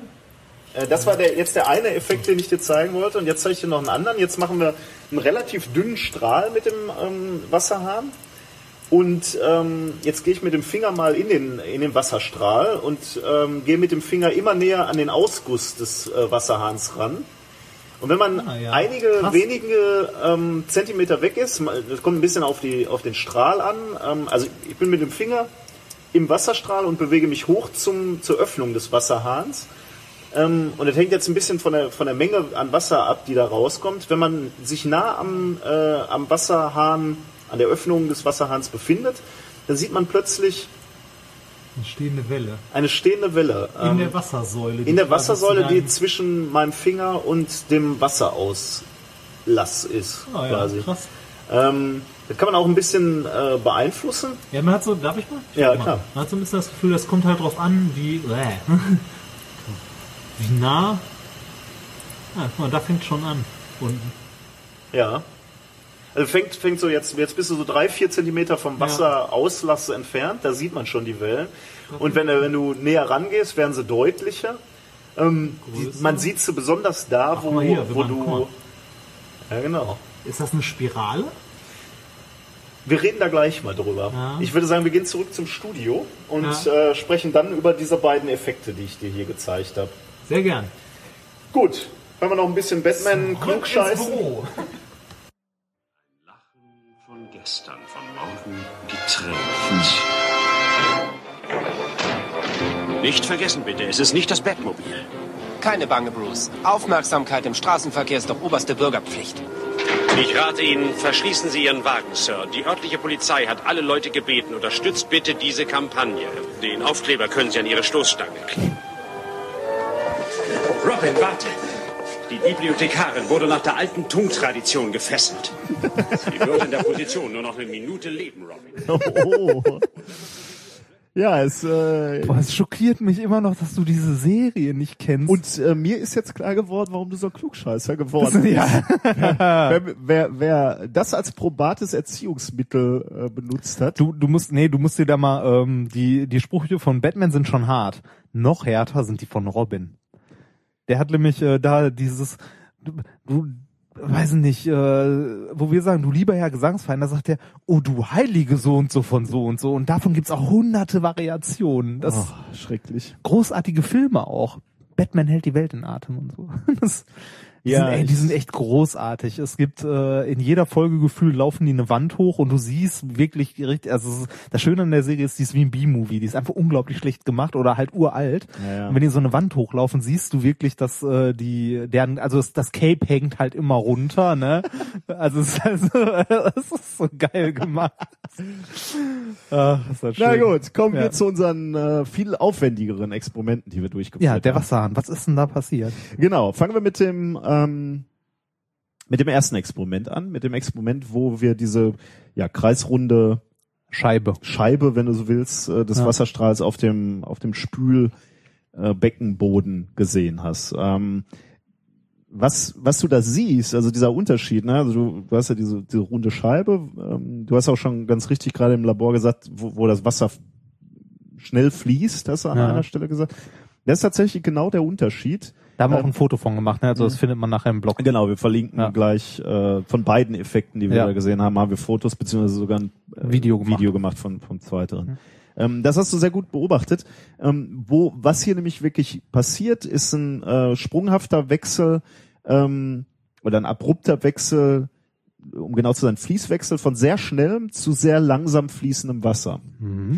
Ähm, dieser Effekt, der wird äh, Wassersprung genannt oder manchmal auch Wechselsprung oder hydraulischer Sprung. Ähm, ähm, Also dieser Geschwindigkeitswechsel, den nennt man so. Genau, ja. Okay, also genau ja. diese Front, äh, wo die du ganz äh, äh, richtig als als eine Art Welle besch äh, beschrieben hast. Ja, sie die sieht aus wie so, so rück, ja. rück, Ja. also so, ja, wie, wie so eine rückrollende Welle. Also erstaunlich ist halt dass an der, dieser Stelle ganz abrupt ähm, auch die ähm, die äh, Wasserhöhe halt steigt. Ne? Du hast in Ja. diesem schnell fließenden Bereich hast Ja. du halt wirklich einen ganz ganz dünnen Film, der der Mhm. schnell abfließt und in dem in diesem äußeren Bereich plötzlich dieser Anstieg, wo du diese Welle siehst, ähm, eben genau äh, um um um ein vielfaches höheren Wasserstand. Mhm. Ähm, und und äh, genau, also und, und eigentlich ist der Kreis wirklich kreisrund. In, Im Fall von Wasser siehst du tatsächlich so Turbulenzen und so so Krisseln und und und so Zucken und äh, wenn und du auch innerhalb des Kreises ist es bis nach außen wirklich schnurgerade. Ja, also man genau. sieht wirklich so gerade, Ja, ja. also nicht so, so eine Strömung, sondern langsam, sondern wirklich, als ob man einen Faden gezogen Ja, hätte. genau. Ja. Wenn du ein anderes äh, Fluid nehmen würdest, was ein bisschen zähflüssiger wäre, ähm, dann könntest du, ähm, könnt, würdest du auch beobachten, dass ähm, der Kreis wirklich völlig exakt ist. Also, äh, also wirklich ein, hm, okay. jetzt ist ähm, Das kann man mal mit Öl in der Pfanne ausprobieren. ähm, wenn man jetzt sich anschaut, äh, was ist der Ursprung dieses äh, dieses Effekts, also was was Mhm. steck, steckt dahinter, dann haben wir gerade schon gesagt, das hat offensichtlich was mit der ähm, mit der Strö Strömungsgeschwindigkeit zu tun. Ähm, Im Inneren, ähm, also wenn, wenn man sich jetzt anguckt, wie das Wasser da strömen kann, äh, im inneren Bereich ähm, erfolgt der Abfluss des Wassers schneller als die Ausbreitungsgeschwindigkeit von Störungen, also Wellen. Ähm, also es kann, können sich keine wirklichen Wellen ausbilden, weil das Wasser einfach viel zu schnell abströmt. Ähm, das nennt man, oder das nennen die Fachleute, den, einen schießenden oder einen überkritischen Abfluss.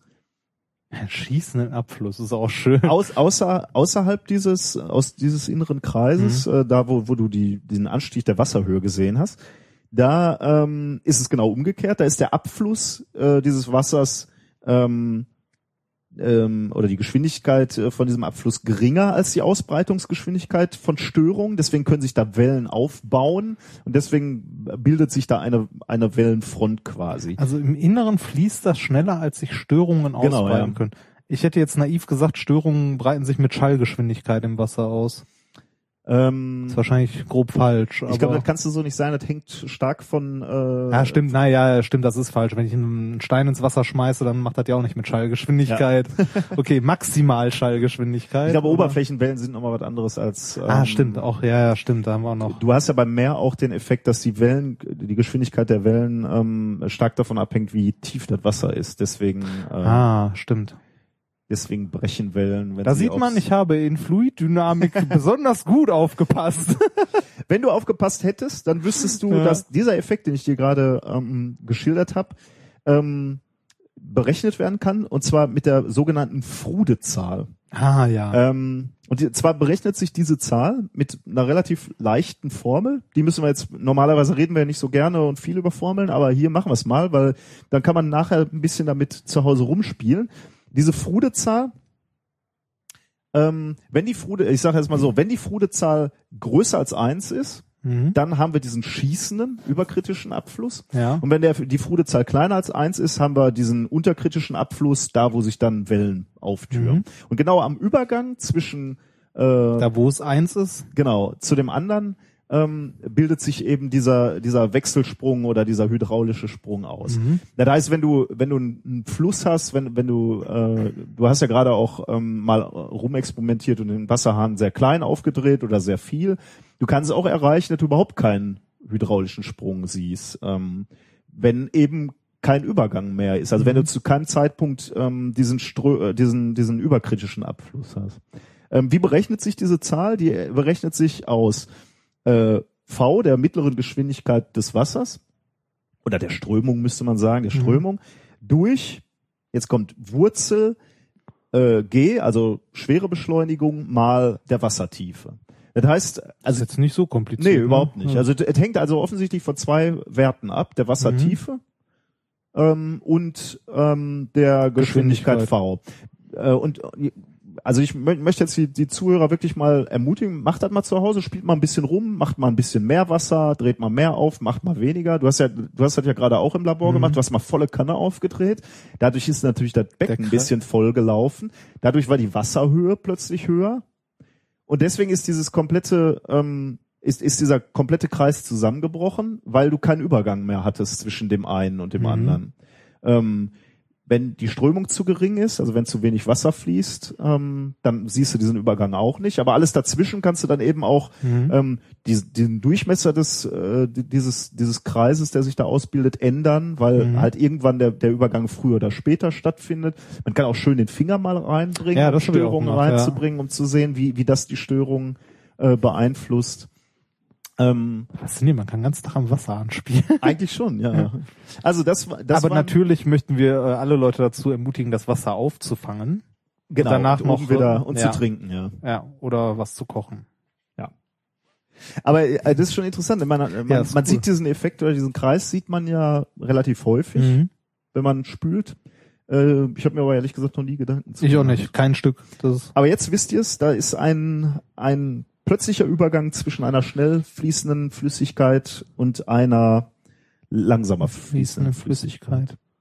Und der Sprung ist dann genau da, wo das eins ist, ne? Genau, der, wo der Übergang zwischen eins und kleiner als eins ist, ja. Ja. Oder größer. Also da, eins. wo das Wasser quasi langsam genug wird, damit das. Genau, ja. Ah. Mhm.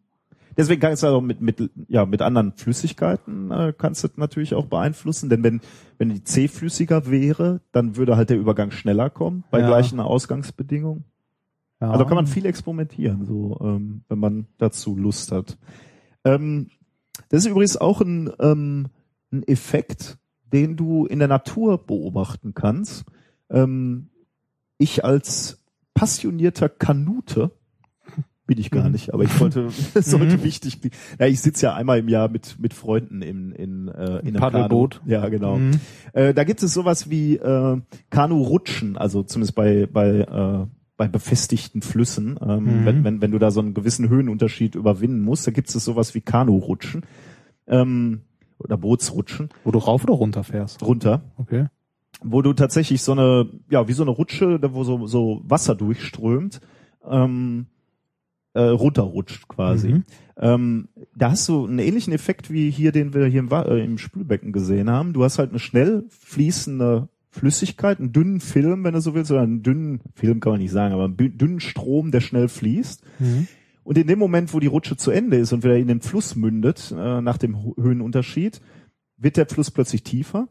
Das Wasser äh, strömt dahin und du bildest genau diesen äh, so eine Stufe? Sprung auf. Du hast eine Stufe, du hast genau diese diese Wasserwalze, die du Ja. gerade schon beobachtet hast. Die die wird im im Kanusport auch so genannt, eine Wasserwalze. Und die ist ähm, relativ gefährlich, weil wenn du da reinkommst mit dem Kanu und du kenterst oder du kommst da nicht Mhm. raus, weil, weil sie zu stark ist, ähm, du, du hast halt keine Möglichkeit, aus dieser Walze wieder rauszukommen, Mhm. wenn, wenn sie nur stark genug ist. Also ich hatte schon mal, also ich nicht, aber mein Kumpel ist schon mal gekentert in so einem Ding äh, und dann sitzt du da erstmal in der Walze und musst ganz, also wirklich Kraft aufwenden, um Mhm. da wieder rauszukommen. Unschön. Äh, ja, da, da sind wirklich schlimme Unfälle auch schon passiert. Und wenn man, wenn man jetzt da, drauf mal achtet, ähm, äh, in Flüssen oder Bech, Bachläufen, wann immer du so einen, so einen relativ flachen Bereich hast, wo, wo Wasser schnell durchströmt, dahinter siehst du immer so einen Effekt, also so eine Walze, so eine Welle, die scheinbar dort an einer Stelle steht. Steht. Mhm. Das ist auch äh, eben diese Wasserwalze und rein physikalisch betrachtet ist das eben dieser genau dieser hydraulische Sprung, äh, den wir auch in unserem Spülbecken Hm. erzeugen können. Schön. Ja, Frudezahl. Kannst du dir mal merken. Das ist eine, mit dem Nachnamen ist man auch nicht. Ähm, Ist das vom Herrn Frude? Oder Frau Frude? äh, äh, wir vermutlich, Frudezahl? ne? Hm. Muss, muss ich schnell gucken. Nee. Ja, nee, aber nee. überleg mal, das war jetzt eine Frau. Dann, äh, Frau Frude? dann haben wir, hast du uns hier schön die Warum? Ich habe doch gesagt Herr oder Frau Frude. William Frude, 1810 bis 1879. Mhm. Es gibt allerdings auch noch einen James Anthony Frude. Jetzt muss ich an, nee, aber der war Historiker. Der andere war? William Frude. War Physiker Froude. oder? Wahrscheinlich heißt er, kommt er aus äh, England oder Hause Froude. Hm. Ja, aber schönes Experiment, haben wir was gelernt. Zum Kanufahren. Ja, ähm, wir haben uns ja noch einen Effekt angeguckt, ne? Ach genau, ja, den zweiten. Ja. Der war, den fand ich viel, also den, um, Aha, aha, schon wieder. Du bist heute sehr wertend, ne? was denn? Mein erstes Thema war langweilig und kaum glaubwürdig. Das erste Experiment fandst du langweilig. Ich habe nicht gesagt langweilig, ich nur aber gesagt, jetzt, das zweite fandst du viel interessanter. Na, ich hab, ja, Moment. Siehst du, da. Das ist ein Schmerz. Äh, nee, da schließt du wieder falsch. Ich sag ganz offen, das zweite fand ich cooler. Das heißt aber nicht, dass das erste nicht cool war. Das hast du rein interpretiert. mhm. Wer ist jetzt hier der Wertende? ja, ja. Nee, ich fand das zweite echt cooler. Also, halt, Also äh, rekapitulieren wir nochmal ganz kurz bei dem. weil das, das, das erste ist jetzt, wie du gesagt hast, das ist ein Effekt, den sieht man halt andauernd, aber man hat noch nie drüber nachgedacht. Mhm. Und das zweite jetzt, das ist ein Effekt, den sieht man nie. Also, also ich habe ihn vorher noch nie gesehen, Also- zumindest nicht bewusst. Ja, genau, das ist die Frage, ob man den schon mal bewusst wahrgenommen hat. Also nochmal eben kurz zur Erinnerung, Finger in den Wasserstrahl nah rangehen an den Auslass des ähm, Wasserhahns äh, und dann sieht man in dem dünnen Wasserstrahl, also es ist wichtig, dass ihr den relativ dünn macht, Mhm. aber kontinuierlich, also nicht Tropfen natürlich. Dazu haben wir ein. Video. Genau, wir haben ein Video, guckt euch das an. Dann seht ihr, wie sich da st- stehende Wellen aus. Und die Wellenlänge ändert sich noch, äh, also was ja relativ, Ja. okay, bei einer stehenden Welle relativ einleuchtend ist, mit der Entfernung, wo die sich ausbilden kann. Ja, genau. Äh, möchtest du was lernen? Soll ich dir erklären, wie das funktioniert? Ja, bitte. Kann ich nicht. Du siehst mich enttäuscht. Äh, ja, mich äh, in gewisser Weise auch, aber ähm, äh, es ist tatsächlich so, äh, die Menschheit hat das noch nicht geleistet. Das ist, das ist ein Experiment, äh, was du in deinem äh, Badezimmer oder in deinem äh, äh, Spülzimmer, mhm. Küche heißt das, glaub ich. Spülzimmer, genau. Ich hörte davon, es gibt sowas in manchen Wohnungen. Spülzimmer. Dieses Experiment kannst du in deinem Spülzimmer durchführen. ähm, es ist aber nicht, also es, es gibt keine Erklärung dafür. Also mathematisch ist das auch nicht beschrieben und Ich habe, ich habe mir Mühe gegeben, dazu was zu finden, sowohl in der deutschen als auch in der englischsprachigen Literatur. Mhm. Das einzige, was ich gefunden habe, sind zwei Quellen und die sind beide von Jugend forscht. echt? Da haben irgendwie 14-Jährige oder so äh, diesen Effekt untersucht äh, und zwar experimentell Mhm. ähm, und auch keine Erklärung gefunden. Gut, das kannst du bei Jugendforsch sicherlich auch nicht verlangen. Mhm. Ähm, aber ich habe versucht, äh, Quellen zu finden, die irgendwie erklären, warum da diese Wellen auftauchen und ich habe keine gefunden. Äh, also hier der Aufruf, ähm, vielleicht habe ich auch Ja, nicht, könnten wir tatsächlich selber mal eine Experimentenreihe machen und dann mal veröffentlichen. vielleicht sollten wir das nicht senden. Wenn es noch ne? keiner gemacht hat. Hm. Also wenn wir eine gute Idee Schneidet haben, gleich raus. wenn wir eine gute Idee haben. Oder, oder sagen wir so, wir, wir ermutigen auch die Hörer mal äh, dazu zu recherchieren, ob es dazu was gibt. Und wenn nicht und ihr Bock habt, dazu ein, eine Veröffentlichung zu schreiben, erwarten wir aber, dass wir mit aufs Paper kommen. ja, wir schreiben auch gerne mit. Ja, genau, natürlich. ähm, wir würden mitschreiben. Ähm, nee, aber Spaß beiseite erstmal. Ähm, ist nicht verstanden. Die, die Jungs bei Jugend forscht haben dann zum Beispiel so Sachen gemacht wie, also erstmal die Experimente, die du gerade auch Ja. gemacht hast, die haben halt mal näher ran, mal weiter weg, um zu gucken, wie die Wellenlänge Genau. zu Mehr Wasser, weniger Wasser. Ist. Mehr Wasser, weniger Wasser. Ich, wenn ich Die mich recht, Dicke des Strahls auch geändert. bestimmt auch, kann ich Soll mir ich jetzt sicher, ich, ich glaube, der eine hat auch mal Öl genommen, um mal eine Oh, andere Flüssigkeit zu haben. Und wo, wo, woran ich mich auf jeden Fall erinnere, ist, ähm, der eine hat äh, Spülmittel benutzt. Ah. Und zwar auf dem Finger. Und da passiert was Interessantes, du hast es ja gerade gesehen und im Video sieht man es auch ganz gut.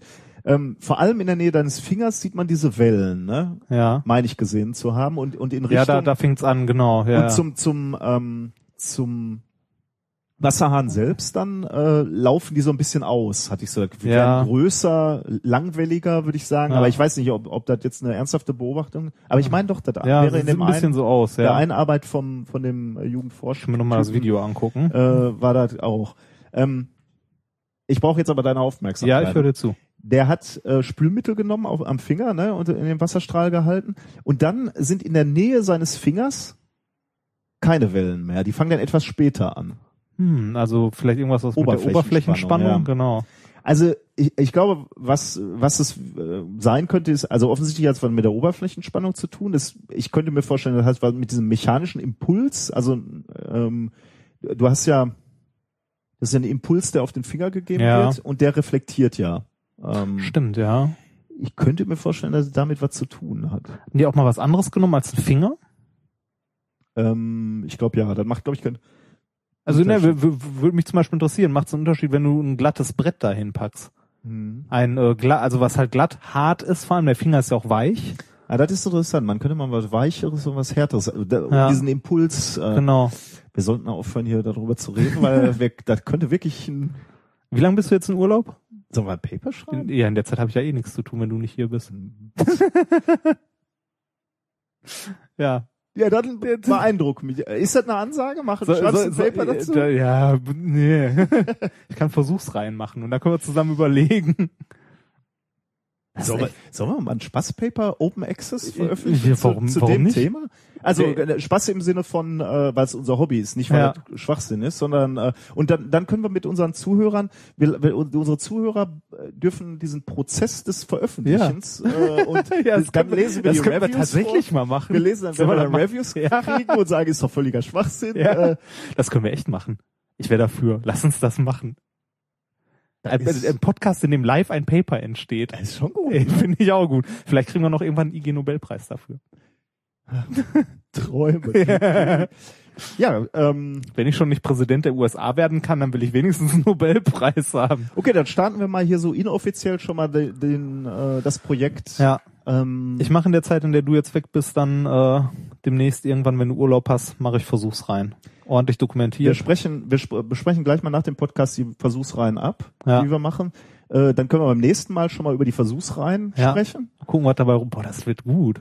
Das, Das wird lustig, ja, ne? das wird sehr gut. Und dann, ähm, ja, dann veröffentlichen wir das. Dann schreiben wir das zusammen. Dann kommen so äh, sechs, sieben Folgen, wo ich immer frage, hast du deine Teile schon geschrieben? Und dann sagst du, nee, noch nicht, aber wirklich bis bis nächstes Mal machen wir. Und dann, Genau. dann schicken wir, dann diskutieren wir, zu welchem äh, Journal wir das schicken. Nee, vorher kommt noch eine Folge, wo du mich bittest, deinen Rechner zu retten, weil da das Paper drauf ist und du nicht mehr drankommst. Dann diskutieren wir hier, Ja. in, wir können auch abstimmen, in welchem Paper das veröffentlicht soll. Oh wir, ja. können, wir können abstimmen, ob es Open Access veröffentlicht werden soll oder. Ich bin dafür, egal was passiert, wir müssen es zumindest einmal bei Nature einreichen. genau, ganz groß aufhängen. ja. ja, warum nicht? Hallo, ist ein Unfall. Die wollen doch immer die Paper, die so auf der Kippe stehen. Ja, schön. So, Ähm, genug zum Experiment und äh, zu der neuen Rubrik, die, äh, die hiermit eröffnet ja, ist. genau. Wir, Methodisch inkorrekt schreibt ein Paper. Ja, genau. oh, schön. Ja, da freue ich mich sehr drauf. Sind wir schon beim neuen Thema oder sind wir bei, äh, bei Thema 3 oder kommt Musik noch? Warte mal, äh, es kommt mein, noch Musik, ja. ist mein Sendungsplan? Ähm, es kommt Da. Musik. Äh, und das freut mich. Musik. Das ist von wem? Ähm, ist natürlich wieder eine, äh, Ah, eine, äh, das Lied heißt I Integrate by Parts, ähm, ist eine Parodie auf Total Eclipse of the Heart. Ähm, Ah. Hören wir mal rein, was ich mir dabei gedacht habe. Keine Ahnung. nix wahrscheinlich. Vermutlich wie immer.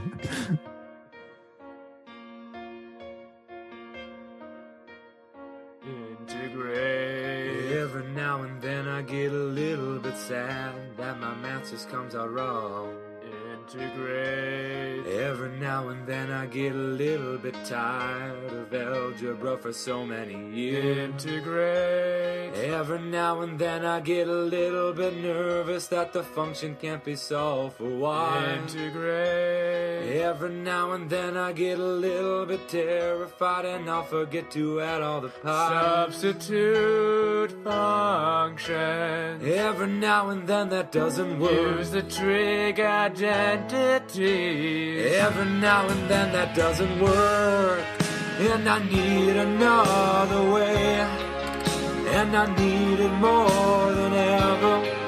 And I cry into the night when they're multiplied together. And I just can't seem to do this right. It just comes out wrong. Together, the two terms are causing all of my plight. This problem's like a shadow on me all the time. I don't know what to do. Should I integrate by parts? I'm picking which one's you. I don't know where to start. Remember the outtake. This acronym will see you through. This acronym will see you through. Once upon a time I thought math was real dumb. Now I see that it takes some smarts. Do, I integrate by parts.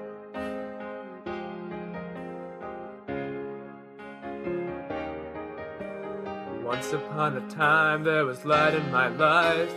Now I integrate in the dark. There's one thing left to do. I integrate by parts.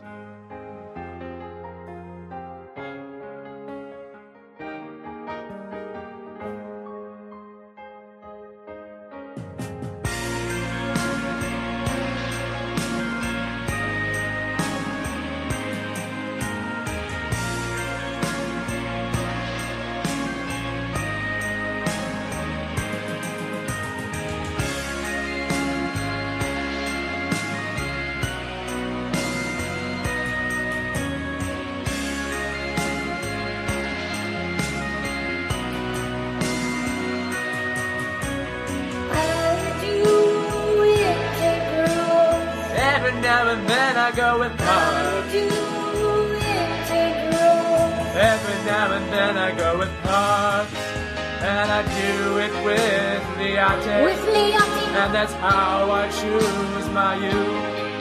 And if you'd only do it right, you can do two functions together. But substitution doesn't work, and trig makes it worse. Together the two functions make it seem too hard. But integrate by parts as your trump card. When you don't know what to do, integrate by parts. UDV and VDU make math seem like art. You really need it tonight. When the integral is just too hard. When the integral is just too log inverse trig, arithmetic then trig. Exponentials last for the function. Just for you. I integrate by parts. Oh, wird das schön.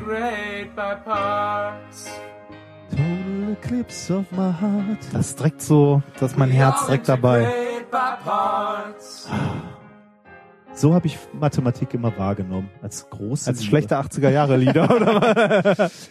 Oh Mann, ey. Ich habe ich hab gestern äh, für einen Freund, ähm, es ist ja so, äh, äh, so, so äh, Freunde kommen ja zu dir und äh, haben so ähm, Fragen mathematischer Art oder oder physikalischer kenn Art. ich. Also- denken, das kann ja für dich nicht so schwer Ja, sein. Reinhard, du bist doch Physiker. Ja, Und genau. genau in dem Moment weißt du, scheiße. Und jetzt, jetzt fliege ich auf. ja, genau.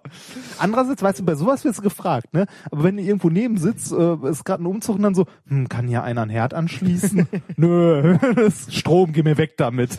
Ich hatte, äh, ich wurde gefragt, äh, also der der Freund äh, schießt mit Airsoft Airguns, ne, wie heißt die Airsoft? Soft Air. Soft Air äh, Knarren. Ähm, und er wollte wissen, Ja, die mit Druckluft, also so richtig hier so, ähm, wie heißt das nochmal? also so Paintball? Ja, aber nicht Paintball. Das, äh, Paintball haben ja diese großen Ja, genau. Dinger mit Farbe drin. Ja. Und diese Airsoft oder Soft Air oder wie auch immer, die sind kleiner, die Kugeln. Ohne Farbe. Ohne Farbe. Ach so, ja. okay, ja. Da, da reagierst du halt auf den Impuls wohl. Also den Schmerz. Auf den Schmerz. Ja. Und er, jedenfalls hat er dann, schießt er damit und er wollte wissen, äh, wann, also wie, wie sich die Energie des Projektils ändert äh, in der Distanz, äh, wenn, du- wenn du damit in der Luft schießt. Also ab wann Ja. ist es nicht mehr gefährlich, auf Hasen zu schießen. Das war jetzt nicht die Ah. Aufgabe. Nein, nein, nein. Das war nicht die Aufgabenstellung, aber das Pfui. war so, ich habe damit nichts zu ja. tun. Ja, ja, genau. Ich wasche meine Hände in Unschuld. Nein, der will, tatsächlich will er nicht auf äh, Tiere schießen. Das hätte ich natürlich nicht unterstützt. Aber es geht halt um die Frage, wann durchschlägst du noch eine Dose oder wann äh, durchschlägst du äh, äh, einen Plattenpanzer, wenn du wenn du dir einen baust für die Ja. für diese. Ähm ja, und das sollte ich ausrechnen. Ach so, Äh, ja, das ist ja, pff, also Luftreibung musst du dann halt berücksichtigen. Naja, jedenfalls äh, lange Geschichte kurz erzählt. Ich musste plötzlich oder? wieder äh, Differentialgleichung lösen. Ah, und äh, ja. das ist dann doch schon etwas länger bei mir her. mein kommt drauf an, wie kompliziert war die denn, die? Überhaupt nicht, aber es hat für mich gereicht. also ich habe es gelöst, aber Boah, Ey, das habe ich echt alles. Ich meine, das habe ich halt ein paar Jahre nicht mehr. Das gemacht. Phänomen habe ich immer, wenn ich ein, äh, in irgendeinem Praktikum für die Chemiker oder so irgendeinen Physikversuch betreue, der bei mir selber so lange her ist. Weil dann sitze ich da und äh, guck mir den halt, bevor ich denen das Ganze beibringe, gucke ich mir natürlich selber vorher mal an. Ne? Also rechne den ganzen Ja. Scheiß selber mal durch, mach den Versuch auch selber. Aber ich sitze am Anfang auch wieder da und denke mir so, boah, wie war das denn noch mal? Meine Güte. Aber dazu hatten wir ja letztens schon was. Das geht auch der Frau äh, Bundeskanzlerin Stimmt. ja so. Ja. Hast du mal reingeguckt in die Doku? Nee, habe ich nicht. Ich habe es extra so verlinkt, dass es direkt an die Stelle springt, wo, äh, wo die Angie spricht. Ach komm, das gucken wir uns schnell. Möchtest du? Äh, gucken wir uns mal schnell an, oder? Weil Ja, ähm, jetzt wo es nochmal vorkommt. ja, ähm, methodisch inkorrekt. Genau. Ja. Für alle, die es noch nicht mitbekommen haben, die alte Seite existiert nicht mehr. So, Ist mittlerweile ich, weg. Ähm, Irgendwo ist Video. Guck mal, Thema 4, Thema 3, wo, wo, wo, da, bist mit der Maus schon fast drauf. Hier? Weiter runter. Da. ah, genau. Und direkt okay. zum interessanten Teil. Okay, dann gucken wir mal, was die. Da springen wir jetzt vermutlich so mitten rein, ne? Ja. Frau Kanzlerin. Bundeskanzlerin, schauen Sie hin und wieder noch einmal in Ihre alten Physikhefte oder Physikklausuren. Ich nehme an, Sie hatten wie Max Planck auch nur gute Noten. Also ehrlich gesagt ähm, tue ich das lieber nicht, weil ich doch bemerke, dass ich sehr viel vergessen habe. Es bleibt ein allgemeines Verständnis von Naturwissenschaften. Damit reden wir uns ja gerne raus. Ne? Einrichtungen besuche, kann ich noch gute Fragen stellen und auch die Antworten verstehen. Aber ähm, selber könnte ich leider nichts mehr machen und um mir nicht solche traurigen Erlebnisse zu bescheren, dass ich meine eigenen Übungsaufgaben von früher nicht Ja. mehr lösen kann, ähm, gucke ich da seltener rein. Aber ich habe es damals mit großer Freude gemacht. Ich war vor allen Dingen in der theoretischen Physik ähm, lieber beheimatet als in der Experimentalphysik. Da war ich nicht so besonders geschickt. Tja. Ja. Sind wir Ja, in guter aber- Gesellschaft. Aber äh, das beschreibt uns doch. Wir können immer noch gute Fragen stellen. Ein allgemeines Verständnis von ist- Naturwissenschaft. Mein Gott, wir haben was gemeinsam mit der Kanzlerin. Ja. Ne? Ich meine, wir, das, was wir hier, was methodisch inkorrekt ist, ist doch genau das. Ne? Wir Ja. können gute Fragen stellen und wir haben so ein allgemeines Ja. Verständnis, was die Welt zusammenhält. Ja, Ja. schön. Ähm, gut, mit anderen Worten, wir sind bestens qualifiziert, um dieses Land zu führen eigentlich. Richtig. Ne? Vielleicht sollten wir eine Partei gründen. Du bist. naja, gut. Nee. Ja. wir das. Wie sind wir da jetzt drauf gekommen? Ähm? Achso, da, weil Rechnen und so. Ja, äh, Ja. mir macht das ja in gewisser Weise immer so einen leichten körperlichen Schmerz. Ne, gestern auch wieder, als ich so gedacht, okay, das kann ja nicht so schwer sein. Ich finde das immer deprimierend, wie Boah, sonst. aber, was. aber so, dass es mir den Magen umdreht, ne? Mhm. weil die, die Welt glaubt, das kannst du mal eben so lösen und damit ist natürlich meine Erwartungshaltung auch, das kann ich bestimmt mal eben lösen und dann stelle ich fest, oh scheiße. Schön ist auch, wenn du alte Klausuren korrigierst, guckst dann durch, rechts die Aufgabe mal selber durch, merkst so, nee, ist was anderes raus, muss falsch sein bei dem anderen. Guckst du durch, wenn du die fünfte Klausur in der Hand hattest, und merkst so, hm, Die haben alle das Gleiche die haben alle das raus. Gleiche raus. Vielleicht sollte ich meine Sache nochmal nachholen. Dann guckst du mal durch und sie so, ah ja, da ist ein Fehler. Na gut. Ja. Es ging ja noch mal gut. Ich, ähm, ja. Ich habe nur, was die Kanzlerin gerade erzählt, hast du noch mal irgendwann in deine ähm, Abitursklausuren und so Nee. geguckt? Das, ist, das nimmt man sich ja immer vor, wenn man Abitur macht. Ne? Also je- jeder, den ich kenne, hat sich vorgenommen, wenn die, da ist das Zehn eine Jahre Frist? oder Zehn, so? ja, irgendwie sowas. Wenn die zehn Jahre um sind, dann gehe ich nochmal vorbei und guck nochmal rein. Vielleicht sollte ich es doch machen. Ich habe äh, nicht, nicht mit diesen Abitursgeschichten, aber ich hatte so ein paar Klausuren noch äh, aufbewahrt. Ich hatte ein Deutsch-LK. Echt? Äh, ähm, ja, Was ich, noch? Äh, Mathe. Mathe Deutsch und und Deutsch. Mathe? Ich hätte gerne natürlich Physik gehabt, aber der kam nicht zustande. Ah, das ist Äh, schade. Dritte, dritte Fach war Physik äh, und vierte war Sovi, Sozialwissenschaften. Da haben wir fast das gleiche Abitur, nur dass wir zwei Kurse getauscht hatten. Ich hatte Mathe und Physik als LK, Hm, als schön. drittes Deutsch und als viertes Sovi. Guck, ja, Ja. haben uns gleich durchgemogelt. Ja. Was denn? Nein, durchgemogelt würde ich das nicht nennen. Nee, Mathe, Mathe und Physik ist nicht Ja. durchmogeln, ne? aber ähm, ich hatte ein paar Deutschklausuren, wo ich äh, so das Gefühl hatte, jo, da habe ich so richtig, ah, da war ich brillant. Ne? Also Ja, da habe ich wirklich begriffen, so worüber Goethe sch, äh, schrob und äh, Das ist die ganz, das ist den großen Wurf. gemacht, Ganz ne? großen Wurf, ja. Ja. Also es, es würde auch reichen für, äh, für Literaturkritiker. Äh, die habe ich dann nochmal so rausgeholt, ne? Und das waren nebenbei auch Klausuren. Ich, ich hatte eine, da war ich ganz besonders stolz, aber ich, ich weiß nicht mehr, worum es ging. Aber da hat mir die Lehrerin auch nachher gesagt, äh, super, also wirklich ganz toll. Ich war so überrascht und so, so begeistert davon. Ich habe das dem Lehrerkollegium rumgezeigt. Ne? Also Mhm. ich, ich war wirklich so so. ja, genau. Gucken Sie, guck mal hier. Das so. Also, okay, nee, nee, das war auch eine gute Note. Ja, ich ja. war, deswegen war ich so überzeugt davon, Ja. dass das gut ist. Ne? Das habe ich irgendwann mal rausgeholt. Und das war so ein Scheiß. Ne? Ja. Also ich, fand das äh, so schlecht. Mir geht das mit meiner Diplomarbeit schon so, da möchte ich nicht noch mal reingucken. Ja gut, das ist ja oberste Regel, ne? In Arbeiten nicht ja, mehr, nicht mehr da, reingucken. aber hallo ist das oberste Regel. Als ich meine ähm, meine Diplomarbeit nach dem Abgeben äh, aufgeschlagen habe, habe ich auf der Seite, die ich aufgeschlagen habe, einen Fehler gefunden, also einen Tippfehler. Ja, gedacht so Scheiße. der, äh, der Markus von Omega Tau äh, Podcast, der hat, ähm, der hat ja neulich äh, promoviert oder seine Dissertation, ähm, also er hatte seine Disputation, also seine Mhm. Verteidigung seiner Doktorarbeit. Herzlichen Glückwunsch auf diesem Wege nochmal, äh, habe ich aber auch schon auf anderem Wege gemacht. Ähm, der äh, schrieb über Twitter auch irgendwie, da er irgendwie äh, jetzt die Arbeit gedruckt hat und findet sofort wieder einen Fehler. Und da daraufhin habe ich ihm auch geschrieben. Äh, Nicht mehr reingucken. Nie mehr, ja. Ja. Du findest Genau. auf jeder Seite einen Fehler. Ja. ja grausam. Gut. Ähm, kommen wir zum nächsten wissenschaftlichen Thema, bevor wir uns hier total verplaudern, Ah, oder? Genau. Speichern. Das doch doch, oder? Ja. Speichern mit Spinstrom. So, das ist Ja. echt schwer. Dre- Dreimal hintereinander. Ja. Speicher mit Spintro Spinstrom. Ja, ja. Spinström. Speicher mit Spinstrom. Bin ich Genau. auch drüber gestolpert, äh, dachte ich mir aber, nee, das ist mir. Also na, ja, ähm, jetzt nicht genau das. Ich habe nur gelesen, Speicher mit Spinnenstrom, also ähm, so grob, dass es da um schnellere Datenspeicher geht. Ah ja, genau, ja. Ähm, da habe ich kurz drüber gelesen und äh, als ich dann äh, das letzte Mal äh, ein ähnlich, wie ich dachte, erst gutes Thema gefunden habe, wie hier ähm, Supraleiter besser verstanden, wo ich nicht mal das Abstract verstanden habe, dachte ich mir, das geht hier bestimmt in die gleiche Richtung. Na, versuchen wir es mal. Oder? Also wir, wir, ne, ich glaube, wir machen, äh, Ach, ich sehe gerade, es ist Nature, ne, ja dann. wir machen es, ähm, wir, wir, wir versuchen es einfach mal. Ich, aber ich glaube, es wird gar nicht so kompliziert, so brutal. Ähm, du hast ja schon äh, gesagt, die, also die, die Festplatten, die wir im Moment benutzen, die äh, speichern Daten in Form von magnetischen Bereichen. Ne? Genau. Ähm, du hast also eine 0 oder 1, das heißt also, in welche Richtung steht gerade das Magnetfeld an dieser Stelle Ja. auf der Festplatte. Ähm, Schreib, der Schreibkopf, den du hast, der kann die Magnetisierung ändern und kann dadurch eben Nullen und Einsen ähm, und damit Informationen auf die Festplatte schreiben. Mhm. Ähm, die, ja, das Umschalten, also das Neuschreiben, das Überschreiben kostet eine gewisse Zeit, das dauert, hängt Mhm. unter anderem auch von der Stärke des Magnetfeldes ab, aber die kannst du halt auch nicht unendlich groß machen, weil er dann natürlich Richtig. die Nachbarbereiche stören würde. Ja, außerdem klebt irgendwann der Schreibkopf an der Festplatte. okay. das, ist, das ist auch, würde ich sagen, ein Problem, das äh, nicht zu unterschätzen ja, ist. Ja.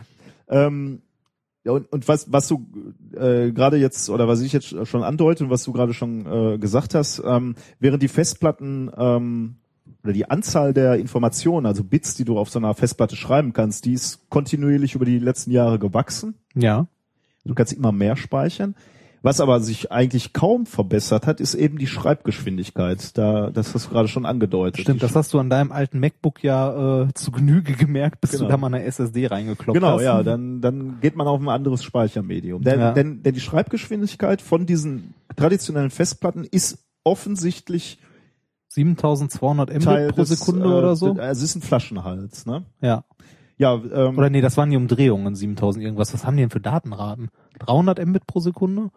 ähm, ein, also ich, 2? ich habe mir jetzt mal so notiert, einige Also? hundert, das kommt halt immer drauf an, aber sagen wir mal Okay. einige, einige Ja. hundert ähm, äh, äh, Mbit pro Sekunde, genau. Hm. Wenn du das ausrechnest, kannst du natürlich auch einen Wert äh, dir raus rechnen für ein Bit. Was, was, wa- wie lange dauert es, ein Bit zu schreiben? Wenn du das ausrechnest, kommst du auf ein paar Nanosekunden. Vielleicht auch ein paar, äh, was ist Nano, Pico. Mhm. Sagen wir mal einige hundert Pico bis einige wenige Nanosekunden. Also Mhm. irgendwo da in dem Bereich. Klingt jetzt erstmal schnell, aber das ist halt Zeit, die sich summiert, insbesondere wenn du viel Ja, ja, Daten genau. abspeichern willst. Ähm, nebenbei noch ein Kommentar. Ähm, ist natürlich nicht nur das Problem, dass die Bits geschrieben werden müssen, was, was so eine Festplatte natürlich auch noch ein, ein Problem hat. Du musst den Bereich, wo du schreiben willst, erstmal oder lesen willst, erstmal anfahren. Ja, das ist genau. natürlich auch Zeit. Das- Also ist auch ein Problem, aber äh, wir bleiben jetzt, wir betrachten jetzt erstmal nur das Problem des Schreibens und äh, Lesens. Also wie lange dauert es? Also den kompletten mechanischen Vorgang mal weg. ja, genau. Mhm. Also wir, wir gucken uns nur an, wie lange oder wie, wie lange dauert es, um diesen magnetischen Bereich umzudrehen oder ihn so zu beschreiben, wie du es gerne hättest.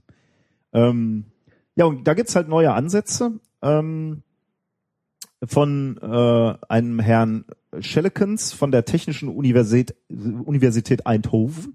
Eindhoven. Ähm, die haben sich, also er und seine Kollegen haben sich halt äh, drauf gestürzt und äh, haben nach etwas gesucht, wie man schneller Informationen abspeichern können, äh, wie, wie man die schneller abspeichern kann. Ähm, und sie haben da eine atomare Eigenschaft gesucht und gefunden, mit der sie es versuchen wollen. Und zwar äh, wollen, möchten sie gerne den Spin von Elektronen in magnetischen Materialien nutzen, um Daten zu Mhm. speichern. Das Paper, das hast du gerade schon gesagt, ist bei Nature Communications erschienen, äh, jetzt im Juli 2014, heißt Ultra, äh, Ultra Fast Spin Transfer Torque Driven by Femtosecond Pulsed Laser Excitations. Mhm. Ähm, wollte sagen, das klingt aber schon nach was, was ich mir nicht in meinen Desktop-Rechner mal eben zu Hause reinhämmer. Ja, warte, also warte erst mal ab. Okay. Also ähm, ja, im Grunde Ja, genommen natürlich der im Aufbau Moment noch nicht, nicht. ja, ist klar. Im Moment noch Ja. nicht, aber das ist ja immer die, wir, wir, wir gucken uns ja hier die Forschung für Übermorgen an. Weil für morgen macht das äh, weiß ich nicht. HP. Da war doch letztens mein Werbethema. Ich, ich, ich erinnere mich. Ja. ja. Hat sich das eigentlich finanziell gelohnt für dich oder? Äh, Noch nicht. Nee, haben Wer sie weiß. nicht gemeldet. Nee. Da hast du so, so eine Mühe gegeben. Ach. Also, wir, wir betrachten den Spin von Elektronen. Was heißt Spin oder was ist der Spin? Ähm, darf man sich nicht wirklich vorstellen, also Spin heißt ja erstmal Drehung, aber man darf sich tatsächlich nicht so sehr wie eine äh, wirkliche reale Drehung äh, vorstellen. Also die Elektronen rotieren jetzt nicht wie die Erde um, um, Mhm. um ihre eigene Achse.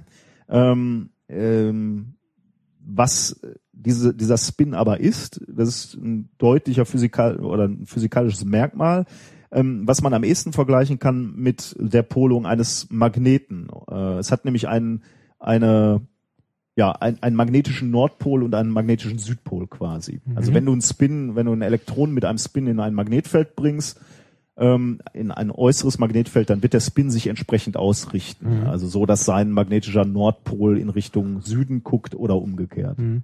Da gibt's eine Menge äh, experimentelle Versuche, die man auch im Physikstudium so im Praktikum macht, wo man Sachen nach ihrem Spin sortiert quasi durch starke Magnetfelder und sich dann unterschiedliche Linien anguckt, weil das ja auch noch die Energien aufspaltet Mhm. und so. Genau. Ja, also gibt's gibt's viele Verfahren, die das nutzen auch. Mhm. Ne?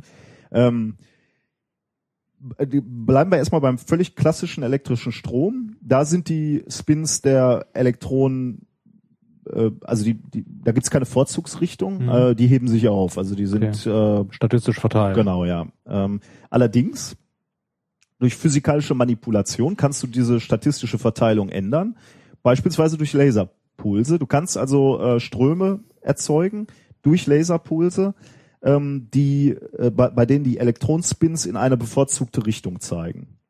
Mhm. Diese ähm, diese Spinströme dann haben einen magnetähnlichen Effekt und den nennt Physiker den Spin-Transfer-Torque. Das nur so, äh, Mhm. da, da muss man nicht jetzt tiefer einsteigen, das heißt halt so. Ähm, Äh, Wie machen die das? Äh, Nehmen die einen Draht, jagen Strom durch und ballern mit dem Laser drauf? Oder? ja, sage ich dir jetzt gleich. Äh, zum Experiment kommen wir, äh, kommen wir jetzt. Ähm, äh, ich guck nur mal kurz. Ähm, der, dieser, dieser, äh, diese Spinströme, dann müssen wir noch wissen, hat die Eigenschaft, dass du damit auch ähm, die Magnetisierung von ferromagnetischen Materialien beeinflussen kannst, Mhm. wenn du den irgendwo durchschickst. Aber jetzt erkläre ich äh, dir und euch, Ja. äh, wie das funktioniert. Wir kommen also zum Experiment. Die Forscher haben äh, dünne Schichten benutzt Aus? aus zwei magnetischen Schichten, die wiederum getrennt waren durch eine neutrale Schicht. Ähm, Mhm. Jetzt die, also wie so eine Sandwich-Struktur. Die oberste Schicht besteht aus Kobalt, Ja. drei Nanometern. Ach, das ist aber wirklich Dünn, dünn. Ja. Die mittlere Schicht äh, besteht aus Kupfer und Platin. Da haben sie ein bisschen variiert die Dicke und die Zusammensetzung. Legierung? Also, Also die haben teilweise mit den reinen Materialien gearbeitet und, und Legierung, ja. Oh. Und wie dick ist die? Stand das da? ähm, wie gesagt, die Variation, also die Dicke haben sie variiert und die Ach so, Zusammensetzung. okay, ja, aber ähm, was für ein, etwa Also im gleichen Bereich, also vielleicht, Okay. äh, vielleicht auch 6 Nanometer, 10, vielleicht auch 20, aber so in dem Bereich. Also Aber auch, schon- auch schon dünne Dinger, ja. Also mal so, äh, um das mal einzuordnen, so Legierungen aufbringen in so einer Dicke, also Legierung verdammt das ist schon sportlich. Also das ist nicht so einfach. Die untere Schicht Ja.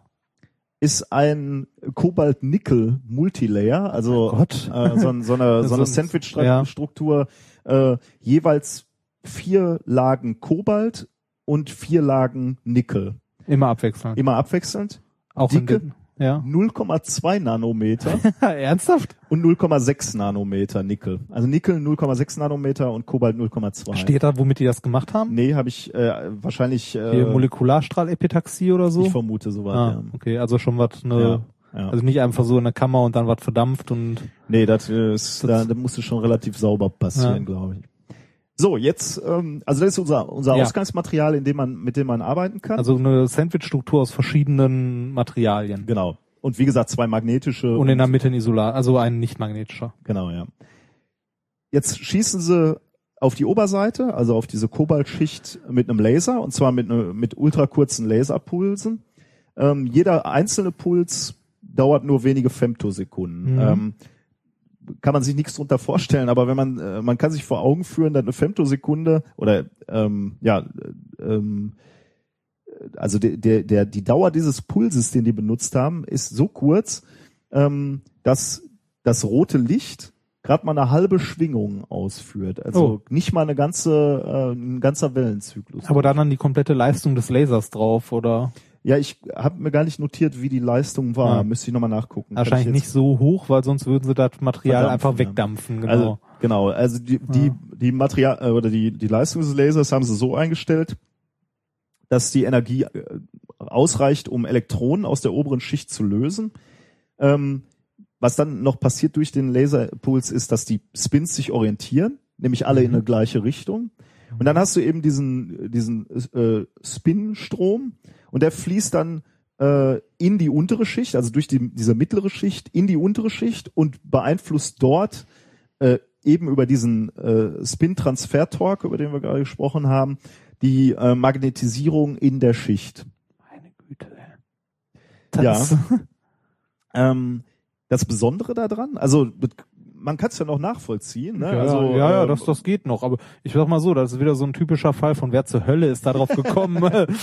Ja, genau. Ja. Das Besondere daran und das, äh, wa- was, was diese, diese Anwendung halt so spannend macht, ist, ähm, d- durch diesen Spinstrom kannst du extrem schnell die Magnetisierung in dieser unteren Schicht wechseln. Und zwar äh, ist den Forschern gelungen, die, diese, diese, diese Magnetisierung ähm, umzuschalten innerhalb von 100 Femtosekunden.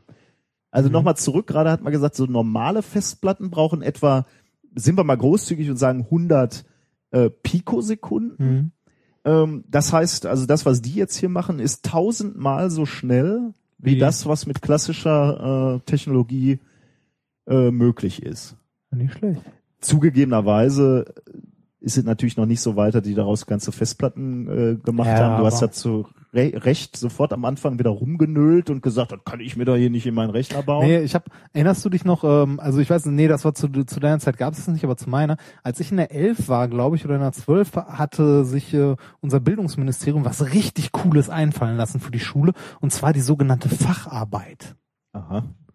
Ähm, Facharbeit schreibst du, ich glaube, also hast du damals, glaube ich, über ein Halbjahr geschrieben oder so, eine längere Arbeit, die du über ein bestimmtes Thema in einem deiner Fächer schreibst und die wird so gewertet wie eine Klausur oder so oder ersetzt eine Klausur, irgendwie sowas. Musstest du halt nebenbei machen. Äh, wurde, äh, ich glaube, zu unserem Jahrgang eingeführt und zwei Nach Jahrgänge. eurem Jahrgang ja, wieder. fast tatsächlich. Es gab, glaube ich, nur zwei Jahrgänge oder so, aber das hängt ja auch wieder vom Bundesland ab und so ein Quatsch.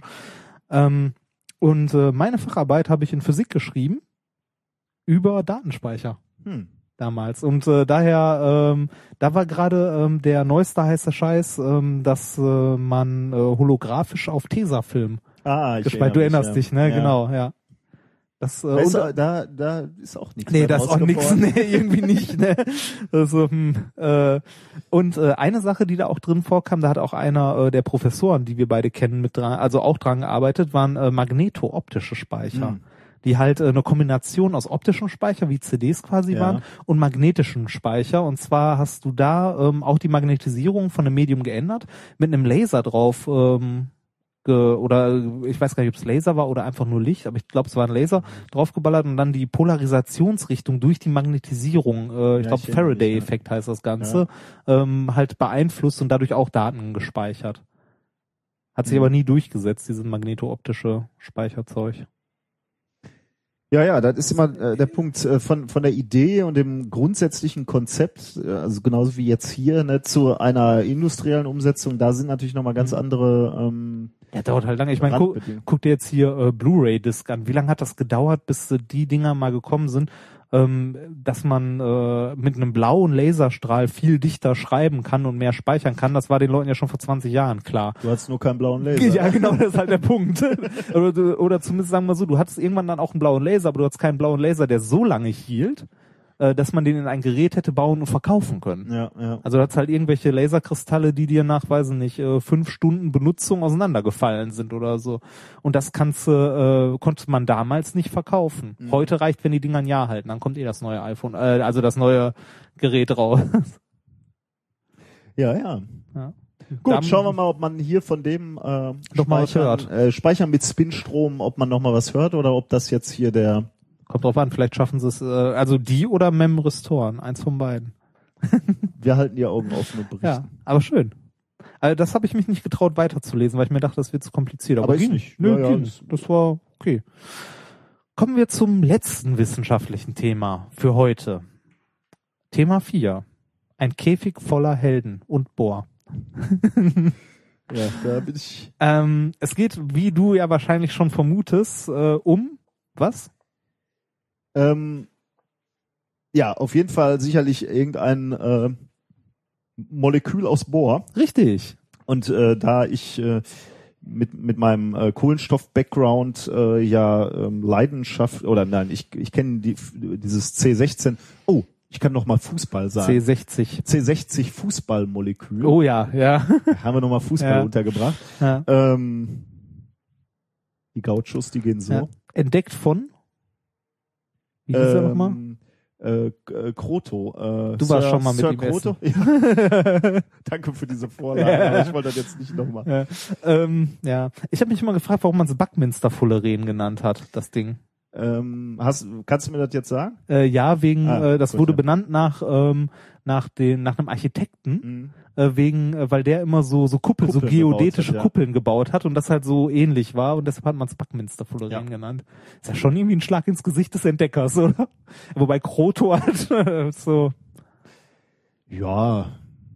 Ach, findest du, vielleicht hat der sich dann sogar ausgedacht. Ja, okay, das oder? kann auch sein. Ist ja nicht jeder so ein Egoist wie ich, ne? Ich hätte Aber klingt besser. Brazuka Ja, ja. Ah, nee, Brazuka sieht ja anders aus. Ja.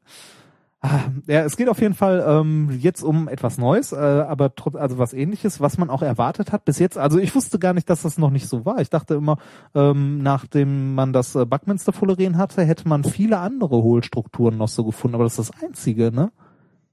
Ist das das einzige? Also zumindest bei dem, was ich so gelesen habe, ist das jetzt das einzige, was man so, also aus einem, aus einer Atomart bestehende Hm. äh, Hohl, also Schalenmolekülzeugs. Also stabile. Kann sein. So kann ich mich auch irren. Aber zumindest, äh, ja, Also man- doch, ja. Ich, ich hatte gelesen, das Einzige und da, ähm, äh, wo man es noch erwartet, wären halt die, also wo man erstmal als allererstes guckt, wären die Atome, die im Periodensystem so in der Nähe sind. Die sowas Rechts und ähnliches links bilden. daneben. Genau, Ja, das wäre dann Stickstoff oder Bohr. zum Beispiel. Ja, Oder beides. Also eine Kombination Borni Ja, ja. Bornitride. Irgendwie sowas, genau. Ähm, das Paper, um das auf jeden Fall jetzt geht, äh, heißt ähm, Observation of an All-Boron Fullerene. Okay. Also äh, ein komplett nur aus Bohr bestehendes Fullerene, also so eine so eine Kugelstruktur. Ähm, das Paper ist von sehr vielen Chinesen und kommt vom Institut. Ich werde die Namen nicht, die habe ich mir nicht mal aufgeschrieben diesmal. Äh, vom Institute of Molecular Science äh, aus äh, einer Universität in Taiwan. Also es, äh, ich weiß gar nicht, ist das Taiwan? Das ist nicht Taiwan, weil es schreibt, also es schreibt sich T-A-I-Y-U-A-N. Das ist nicht Tai, Taiwan, oder? Das Zeig ist mal, Tai- kann ich- darf- Taiwan. darf ich das mal eben Ist das eine andere Schreibweise oder Wo so? steht das denn hier? Da direkt das erste in diesem Nee, Blog. das ist Tai, Taiyuan. Das Tai hat aber nichts mit Taiwan zu tun. Okay. Da, das ist in Rot-China hier. Ah. Damit bist du, äh, Mhm. da darfst Äh, du dann- schon immer hinreisen. Dann der äh, University in Beijing. Wieder darf ich nicht mehr hinreisen. Ja, guck mal, spätestens daran hättest du doch wissen äh, müssen. Meinst du, eine Uni in Beijing kooperiert mit einer Uni in Taiwan? Wer weiß. Oh, ja, Die wollen Taiwan wieder, wieder haben. wieder haben. Und die Brown University in den USA. Ja, so, gut, jetzt die- hast Die, äh, und äh, dem Department of Chemistry der Fudan-Universität in Shanghai. Ja, das gehört auch noch zu Rot-China. Ja. Wir, wir dürfen nicht so viel über Politik reden. Richtig. Wir sind ja nur Wissenschaftler. Richtig, richtig. Wir kennen keine Grenzen. Genau, genau. Alles grenzenlos. ähm, also wie gesagt, neben dem, äh, man hat schon häufig oder lange vermutet, dass es neben dem äh, Buckminster-Fullerien, den C60, andere Käfigmoleküle gibt, die nicht komplett aus Kohlenstoff bestehen, sondern halt aus anderen Sachen. Ich glaube tatsächlich, dass sogar äh, theoretisch auch schon ganz viele berechnet wurden, oder? Dachte ich immer. Also ich dachte, ich hätte schon so Modelle gesehen, die wie gesagt theoretisch. Ja, wollte Also, gerade- kommt, genau. kommt, Äh, theoretische Rechnungen und Simulationen haben zum Beispiel gegeben, dass es äh, eventuell stabile äh, Moleküle aus äh, verschiedener, also aus verschiedenen Anzahlen von Bohratomen zum Beispiel Okay. gibt. Ähm, halt zu verschiedenen, je nachdem wie viele Bohratome das sind, in welcher Struktur, dass sie theoretisch stabil sein könnten. Ja. Aber wie ich mir meine äh, Sendungsnotizen darunter in Klammern geschrieben habe, theoretisch geht ja viel. Ne? Ja, die Frage ist halt immer, Kann man äh, irgendwie- willst du das überhaupt, oder kann man das überhaupt äh, Genau, umsetzen, kann man ja? und so weiter und so weiter. Ähm, das haben die jetzt versucht, also in diesem Paper, und zwar äh, ist das ein, keine theoretische Arbeit, also nicht eine rein theoretische Arbeit, sondern auch eine experimentelle. Die haben erstmal ähm, verschiedene ähm, ja, Anzahl an Bohratomen in verschiedenen Strukturen simuliert und Bindungsenergien ausgerechnet. Also es gibt ja diese ganzen Molekulardynamik-Tools, in denen man das Ganze mal durchrechnen kann und haben dann rausgefunden, dass äh, der stabilste Kandidat ein Molekül aus 40 Bohratomen ist, das auch so eine Käfigstruktur aufbaut. Aha, also 40 und sonst nichts dabei. Genau, also die- das 40, wäre nur dann eine 40 geschlossene- Bohratome und die in einer geschlossenen jetzt nicht, da komme ich gleich zu, das sieht ein bisschen anders aus, aber so eine Käfigstruktur müsste damit möglich sein Mhm. und wäre wohl von denen, die die so ausgerechnet haben, die stabilste und deshalb haben sie die auch als erstes gesucht. Okay. Wie haben die das Ganze jetzt gemacht? Also dann versucht das experimentell zu finden. Die haben sich wie immer, wie wir das halt so machen als Physiker, man geht in sein Labor, nimmt eine große Vakuumkammer, nimmt sich den fettesten Laser, den man findet. haben die tatsächlich so gemacht, ähm, nimmt sich dann Bohr und äh, ballert mit dem Laser einfach mal drauf und verdampft das Ganze. Ähm, wenn man das verdampft oder Teile davon verdampft in so einer Vakuumkammer, dann entstehen als erstes, also man erwartet ja nicht, dass da einzelne Atome abfliegen, sondern Cluster. Es entstehen relativ große Bohrcluster. Diese Cluster, die dann da durch die Gegend fliegen beim Verdampfen, die kann man ähm, sortieren. Hast Sortieren. Du, genau. Je nach Gewicht wahrscheinlich. Genau, oder? Massenspektrometer Ja. schlicht und einfach. Also man äh, beschleunigt die irgendwie, also Ja. man ionisiert die, beschleunigt die, jagt die in irgendeine Richtung, lenkt die mit dem Magnetfeld auf eine Kreisbahn, ähm, das halt nur äh, und setzt dann irgendwo einen Filter hin, dass nur ähm, Atome oder Komplexe mit einer gewissen Masse durchkommen. Mhm. Also die eine gewisse Ma äh, Energie haben, die einer gewissen Masse dann entspricht. So. Wenn man das macht, kann man ähm, alle 40er Haufen sozusagen über, äh, was habe ich mir aufgeschrieben? Genau, Time of Flight Mass Spektroskopie, also Ja. Flugzeit, Massenspektroskopie, ähm, die 40er Haufen raussortieren und ähm, die dann weiter untersuchen. Das haben sie auch gemacht. Und zwar haben sie dann äh, Fotoemiss, doch genau, Photoemissionsspektroskopie gemacht.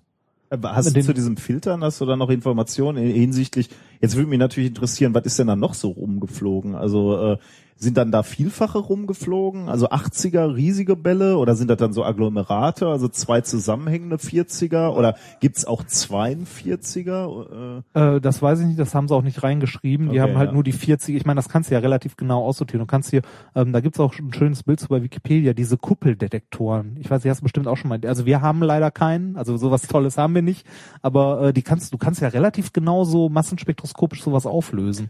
Keine Frage. Also wie, das, wie, wie du die rausfilterst, ist mir schon klar. Mich Ja. hätte nur interessiert, äh, Was da sonst noch so was- rumgeschwirrt ist. Also äh, Kann- sind da auch viele Fragmente oder sind das äh, sind wäre ja zum Beispiel interessiert äh, interessant zu sehen. Du findest vielleicht nur 40 Äh, Dann als nächstes und dann gar nichts, dann 48, dann so, 60 ja. und dann weißt du schon genau, welche Okay, ja, das äh, wel, welche, welche stabilen Modifikationen gibt's überhaupt davon. Aber scheinbar, wenn sie das nicht gefunden haben und nicht schreiben, dann wird's das auch nicht Sag mal so, es wird ja noch, also es wird auch das gegeben haben, so 45, 80 oder sonst was, aber das sind dann ja, ähm, äh, das kann ja alles Mögliche sein. Das muss ja keine Hohlstruktur sein, das kann ja auch ein Block sein Absolut, oder so. ja. Aber wenn du Genau. eine Häufung finden würdest, könnte es natürlich dann doch wieder Rückschlüsse darauf geben, dass es auch da eine, eine stabile Modifikation gäbe. Also wenn, wenn du jetzt 60 finden würdest oder keine Ahnung, müsste man sich ja Es kann ja sein, dass durch den Laser, den du da verwendest und die Umgebung hauptsächlich 60er Blöcke rausgesprengt werden oder so. Ist durchaus, Kann ja aber auch- du könntest also- halt was draus lernen. Aber Ja, ja, ja. sie Also- haben zumindest nichts. Ähm, Die haben ja vor, die haben vorher ja die Rechnungen durchgeführt und haben halt gesehen, wenn was stabil ist, dann diese 40er. Also wenn sie was ja, Käfigstrukturen, ob ich den Rechnungen so immer trauen würde. zuerst mal ja. Zumindest ist das da, wo man, wo man sucht, ne? Okay. Das ist, äh, Okay, mach weiter. Ja, ähm, ich muss dabei immer an diese schönen, an diesen schönen kurzen Witzding, den äh, unser Professor gerne mal äh, über Physiker erzählt, der äh, nachts seinen Schlüssel verloren hat und äh, unter einer Laterne sucht und dann kommt ein anderer Physiker vorbei und fragt, äh, was machst du da? Ja, ich habe meinen Schlüssel verloren. Hier? Nee, nee, irgendwo anders, aber überall, aber hier sehe ich wenigstens was und überall anders nicht. Das, das ist so, naja. Äh, auf jeden Fall haben sie sich die 40er Cluster angeguckt und haben die weiter untersucht. Ähm, die haben ähm, in diesen 40er Clustern haben die dann, wie gesagt, Photoelektronenspektroskopie betrieben. Also, ähm, wie, wie beschreibt man das am besten? Fotoeffekt. Also einen äußeren Fotoeffekt. Mit Energie drauf, ge also mit Licht draufgeballert und dann geguckt, was rauskam wieder. Also was so an Elektronen da rausgeflogen ist. Ähm, und äh, haben dadurch dann, also wenn man das macht, kann man Rückschlüsse auf die Bindungsenergien zwischen den einzelnen Atomen in diesen Clustern ziehen. Wenn man, äh, also das haben die dann gemacht und haben rausgefunden, dass äh, diese 40er Haufen tatsächlich so eine Käfigstruktur bilden. Also die Bindungsenergien, die die Ja. gemessen haben, entsprachen denen, die die in ihren äh, in ihren Berechnungen hatten, Ja. wenn äh, diese Käfigstruktur gebildet wird. Die haben noch ein bisschen mehr herausgefunden, also durch diese Simulation dann auch, wie so eine Käfigstruktur aussehen muss. Und zwar ähm, ist es nicht so schön rund wie bei deinem Fußballmolekül. Ah, da ist es Ja. nochmal. Äh, sondern es, es ist ein bisschen, also man könnte sagen, es ist ein Hipster-Molekül. Oh. Es besteht nämlich aus 48 Dreiecken. Okay. Hipster mögen Dreiecke. Ehrlich? Ja, Dreiecke sind toll. Hipster mögen Dreiecke. Ja, Dreiecke. Ja, Dreiecke sind toll für die. Gibt's da irgendwie Studien zu oder? es- Stud nee, behaupte ich nicht, Studien nicht, aber äh, wenn du mal so guckst, so, also die haben ja auch so, so Anhänger mit so Dreiecken und so, das Ist mir noch nie aufgefallen. muss, aber muss vielleicht man, kenne ich auch keine Hipster. muss man drauf achten. Ähm, besteht aus 48 Dreiecken, vier äh, siebenseitige und zwei sechsseitige Ringe. Ich habe ähm, bin über diese Studie ja auch gestolpert und da hatte dann ein Bild gesehen. Das war im Wesentlichen so eine so eine kugelige oder eirige Gestalt, aber hatte an an mehreren Stellen so etwas größere Fenster, ne? Ja, ähm, und es äh, hat auch so leichte Ecken, die, also es ist Ah. nicht ganz so rund, sondern es hat so äh, so kleine Beulen, die oben und unten, also die so an den, also sieht ein bisschen viereckig aus, die so an den Seiten so ein bisschen rausgucken. Mhm. Aber es ist trotzdem eine Hohlstruktur. Hast, weißt du zu welcher Stand, äh, hast du gelesen, wie groß so ein Ding im Vergleich zu einem C60 Nee, ist? das habe ich leider Müsste nicht. man sich jetzt die, die Abstände zwischen den Atomen angucken. Ne? ja, Das ist schwer und wie das, also wie das genau aufgebaut ist. Ja. Nee, leider nicht. Aber ähm, es, äh, also wenn, äh, also man hat jetzt eine weitere Hohlstruktur auf jeden Fall schon mal gefunden und äh, kann jetzt wieder anfangen, über Anwendungen nachzudenken. Ne? Ich meine, äh, diese Hohlstrukturen, wir kennen das ja vom C60, da kann man andere Atome reinbringen und äh, dann so als Transportkapsel benutzen. ja, genau, als ne? alles Mögliche. Das, man kann mit den Dingern äh, auf andere Atome raufballern. Gibt's ja auch, so hier mit Buckyballs ballert man ja auch gerne mal auf was anderem rum. Und haben die hier, die Au- Autoren von dieser Studie, haben die schon irgendwas gesagt, wo sie eine Anwendung sehen? Oder? Nee, noch Okay, nicht. Das sind, aber ähm, zumindest äh, haben sie so ein Ding gefunden. Und das ist ja schon ein großer Schritt, ne? Also schon was ziemlich Bedeutendes, muss ich sagen. Also Ja, klar. gefühlt ist so eine weitere Hohlstruktur. Also Ich glaube, so vom, vom Gefühl her, ich glaube, die große Zeit dieser Hohlstrukturen, äh, die kommen auch noch. Also da, dass man die, dass man äh, die nutzt, ja. ja, dass wir Werkzeuge haben, um die nutzen zu können, ne, um Also- damit was zu machen. Ja, du musst sie halt erstmal wirklich in großen Mengen herstellen. Äh, und dann in großen Mengen befüllen. Das ist ja alles nicht Ja. trivial. Ja, ja Ähm, genau. Oder ähm, die so gut handeln können, dass man äh, diese kleinen Strukturen nutzen kann, dass man jetzt nicht Massen braucht, sondern dass man mit Einzelnen was macht. Aber da muss man halt so Mhm. Genau, die Möglichkeiten haben, die einzeln auch genau Not, äh, manipulieren. manipulieren. Genau. Ja. Ich glaube, die große Zeit von solchen Strukturen kommt noch. Hm. Sag ich jetzt einfach mal so. Ja, das so Ist ja immer ein schlechtes Zeichen, wenn ich hier in diesem Podcast behaupte, Das kommt noch. das ist ein Nobelpreis. äh, dann, ja, wahrscheinlich finde kommt äh, hier in zwei Wochen, er war gefaked. ja, es gibt keine Buckyballs. Ja, genau. Sir Croto musste seinen Nobelpreis Genau. wieder. Ja. ja, ein Käfig voller Bohr. Ja, danke. Ich wollte das Thema erst nennen, Bohr, ey, ein Käfig. Und warum hast du nicht? Ja, weiß nicht, ich fand ein Käfig voller Bohr schöner. Warte, das wäre doch dein Niveau gewesen. Äh, bitte. Ja, So, ähm, das dann- war's. damit Zumindest wir- mit den wissenschaftlichen Themen für Genau, heute. wir ne? haben noch, ähm, wir haben noch etwas äh, Zuhörerfragen uns vorgenommen, ne? Jeder, genau. jeder ein. Jeder eine. Ähm, ich weiß jetzt nicht, wer hier anfangen möchte. Ach, mir ist das egal. Mach du mal. Ich habe gerade so viel. Okay, warte mal, geredet. ich muss kurz den Timestamp hier setzen. Ähm, Ah, so. ne, ne, ne. Hast du, weißt du noch, von wem deine Frage ist? Ja, natürlich. Ah. Meine Frage ist von Michael H. Mhm. Ähm, Mhm. der hat, ähm, äh, ich höre euren Podcast seit Anbeginn der Zeit. Oh. Das heißt circa Mitte letzten Jahres. Ja. Gut. Ja. Im Grunde genommen Anbeginn der Zeit. Ja.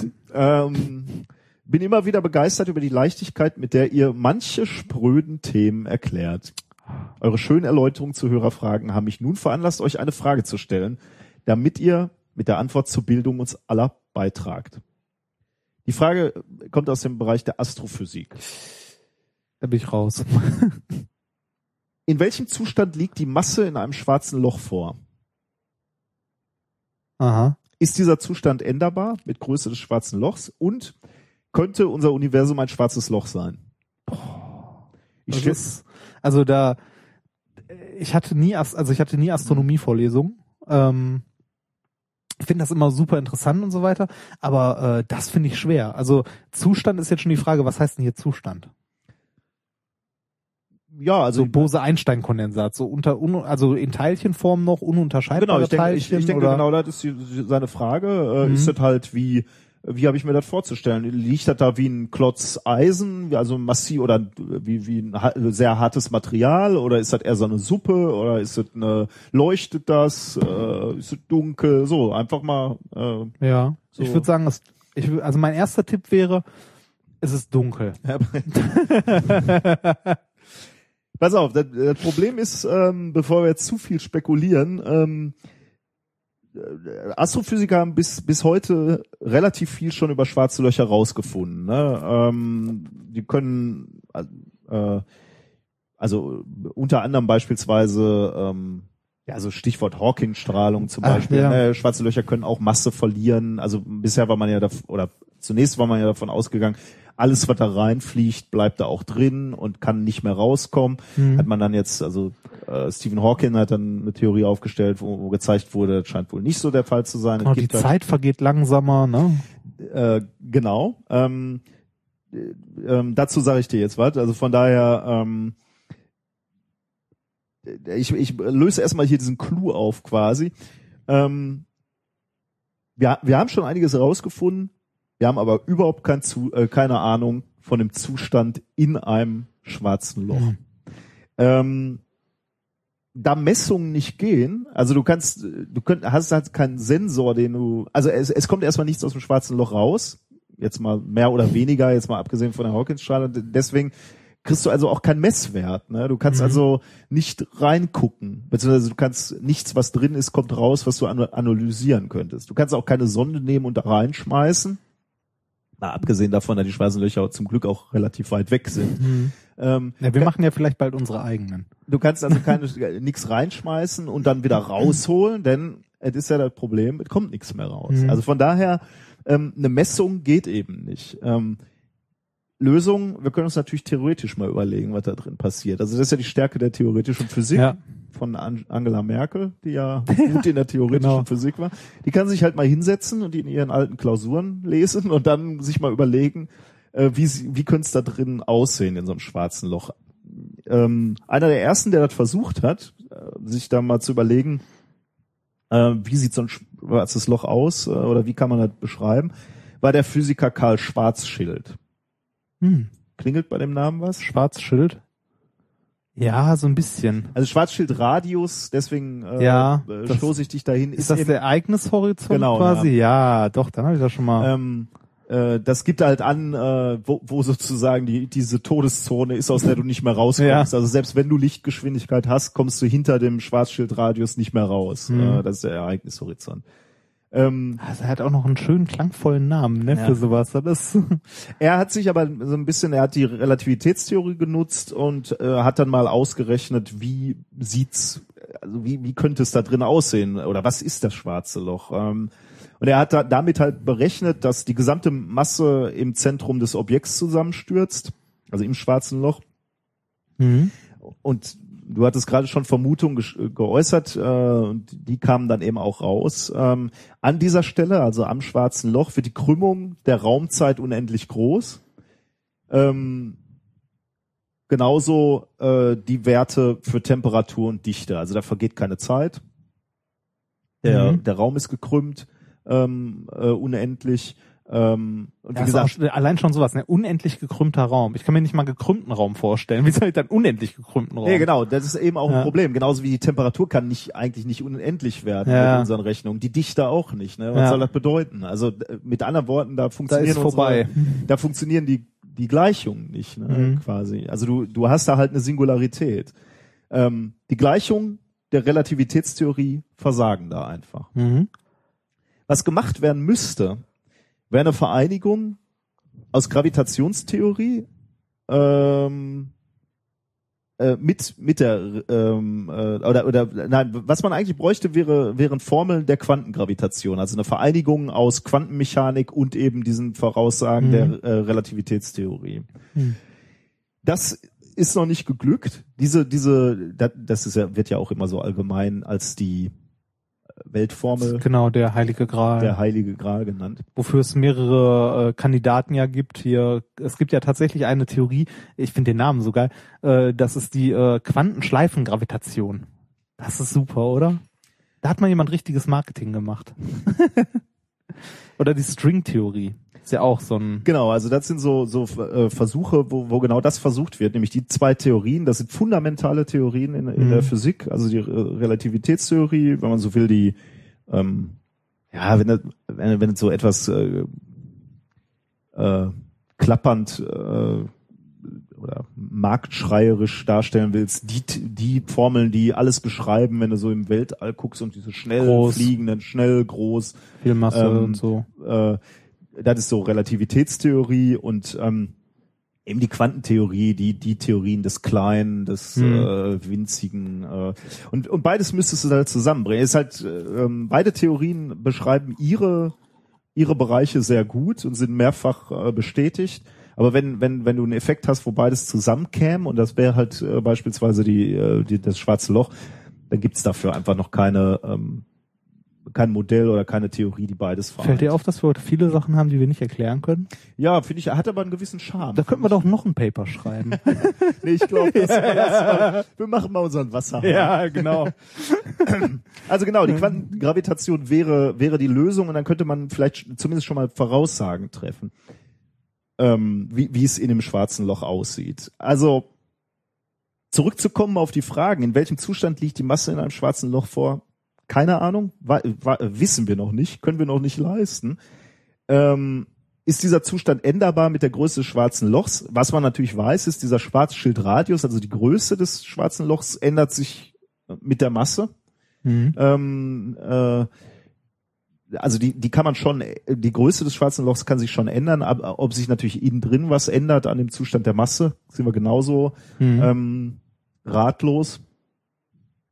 Ja, und die letzte Frage war, könnte unser Universum ein schwarzes Loch sein? Ähm, das ist so eine Philosophische Frage, Wollte ich ja, grad oder? sagen, ja, das ist glaube ich eher so eine, so eine, äh, da müsste man sich fragen, was versteht man jetzt unter einem schwarzen Loch? Also wir könnten natürlich schon irgendwie, Da wir nicht wissen, wie es in einem schwarzen Loch aussieht, können wir auch nicht sagen, äh, ob wir Ja. eins sind oder nicht. Also ist schwer zu sagen, ne? Was, äh, also sind wir ein schwarzes Loch? Also zumindest haben wir noch nicht beobachtet, dass ständig irgendwo Materie auftaucht. Ähm, Ich meine, ja, das ist sowieso immer, also sowas zu beschreiben ist immer schwer. Ich meine, unser ganzes Universum könnte auch auf dem Rücken einer äh, Schildkröte auf vier Elefanten ähm, durch einen anderen, noch größeren Weltraum durchwabern. ja. Groß Atuin. Also die die äh, normalen Theorien würden eher sagen, wir sind kein schwarzes Loch äh, oder was ähnliches, weil wir sind, äh, wie gesagt, also bei, bei, bei Theorien ist das ja auch immer so, Theorien ähm, ist ja, äh, ja, wie sage ich das jetzt? Es ist nicht, ähm, also Theorien beschreiben ja immer, ne? Und machen dann aus der Beschreibung, also aus den Annahmen Vorhersagen, die eventuell sinnvoll sein könnten, die man überprüfen kann. Ähm, jetzt die Annahme zu machen, äh, wir sind ein schwarzes Loch, also unser Universum ist ein schwarzes Loch, äh, finde ich, äh, ist äh, was, also da damit macht man keine Vorhersage oder so. Also das ist so. Hm. also die die Definition, die wir als schwarzes Loch kennen, und da gehört halt zu, dass je näher du an diesen Schwarzschildradius kommst, desto langsamer äh, vergeht die Zeit, bis Mhm. bis in dem Moment, wo du im Vielleicht Schwarzschild sind wir ja dahinter. Ja, aber da sollte eigentlich die Zeit nicht mehr vergehen. Vielleicht eine andere Zeit. Also wie gesagt, Ja. nach, nach der aktuellen äh, Definition eines schwarzen Lochs sind wir kein schwarzes Loch. Aber Gut. Ja. okay. Ähm, Halten wir fest, diese Frage können wir nicht so ganz beantworten. ja, Es aber hat- nicht nur wir nicht. Ja, ne? nee, genau, nicht nur wir Also, nicht, sondern es scheitert diesmal nicht an, an unserem äh, inkorrekten Ansatz. ja, sondern äh, das äh, die Wissenschaft.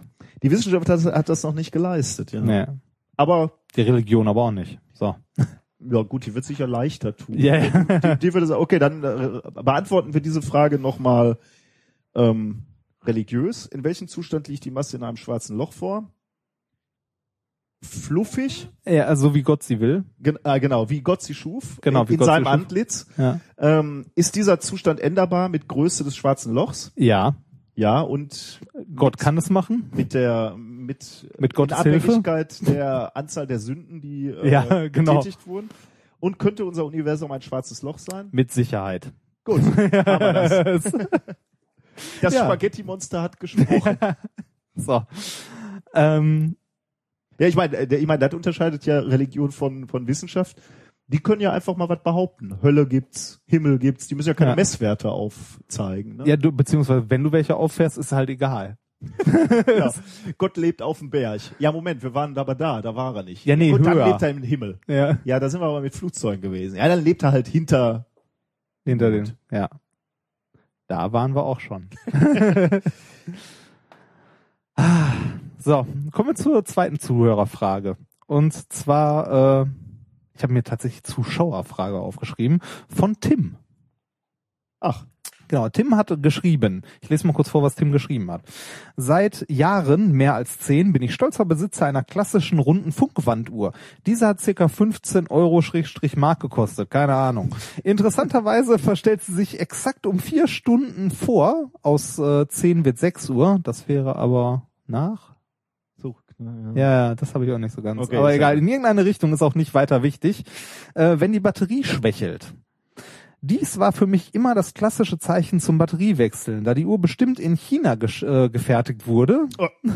Hätte, äh, aber designed in Germany, hätte es mich nicht gewundert, wenn die Uhr auf China-Zeit springen würde. Aber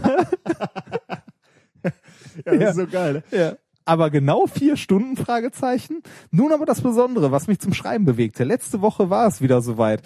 Äh, aber anstelle der üblichen vier Stunden waren es jetzt drei Stunden und zehn Minuten. Eine Idee? Fragezeichen. Hm. Äh, also ich habe natürlich überhaupt keine Idee nebenbei. Ich habe die Frage ja auch gelesen. Ist ja auch eher was Technisches als was die, Physikalisches. die Frage äh, liegt schon etwas länger bei uns auf Halde und ich Ja. habe die immer wieder äh, zur Hand genommen und äh, kam so recht zu keinem Ergebnis. Deswegen bin ich sehr froh, dass du uns jetzt erhellen wirst. so ähm, gut ich kann.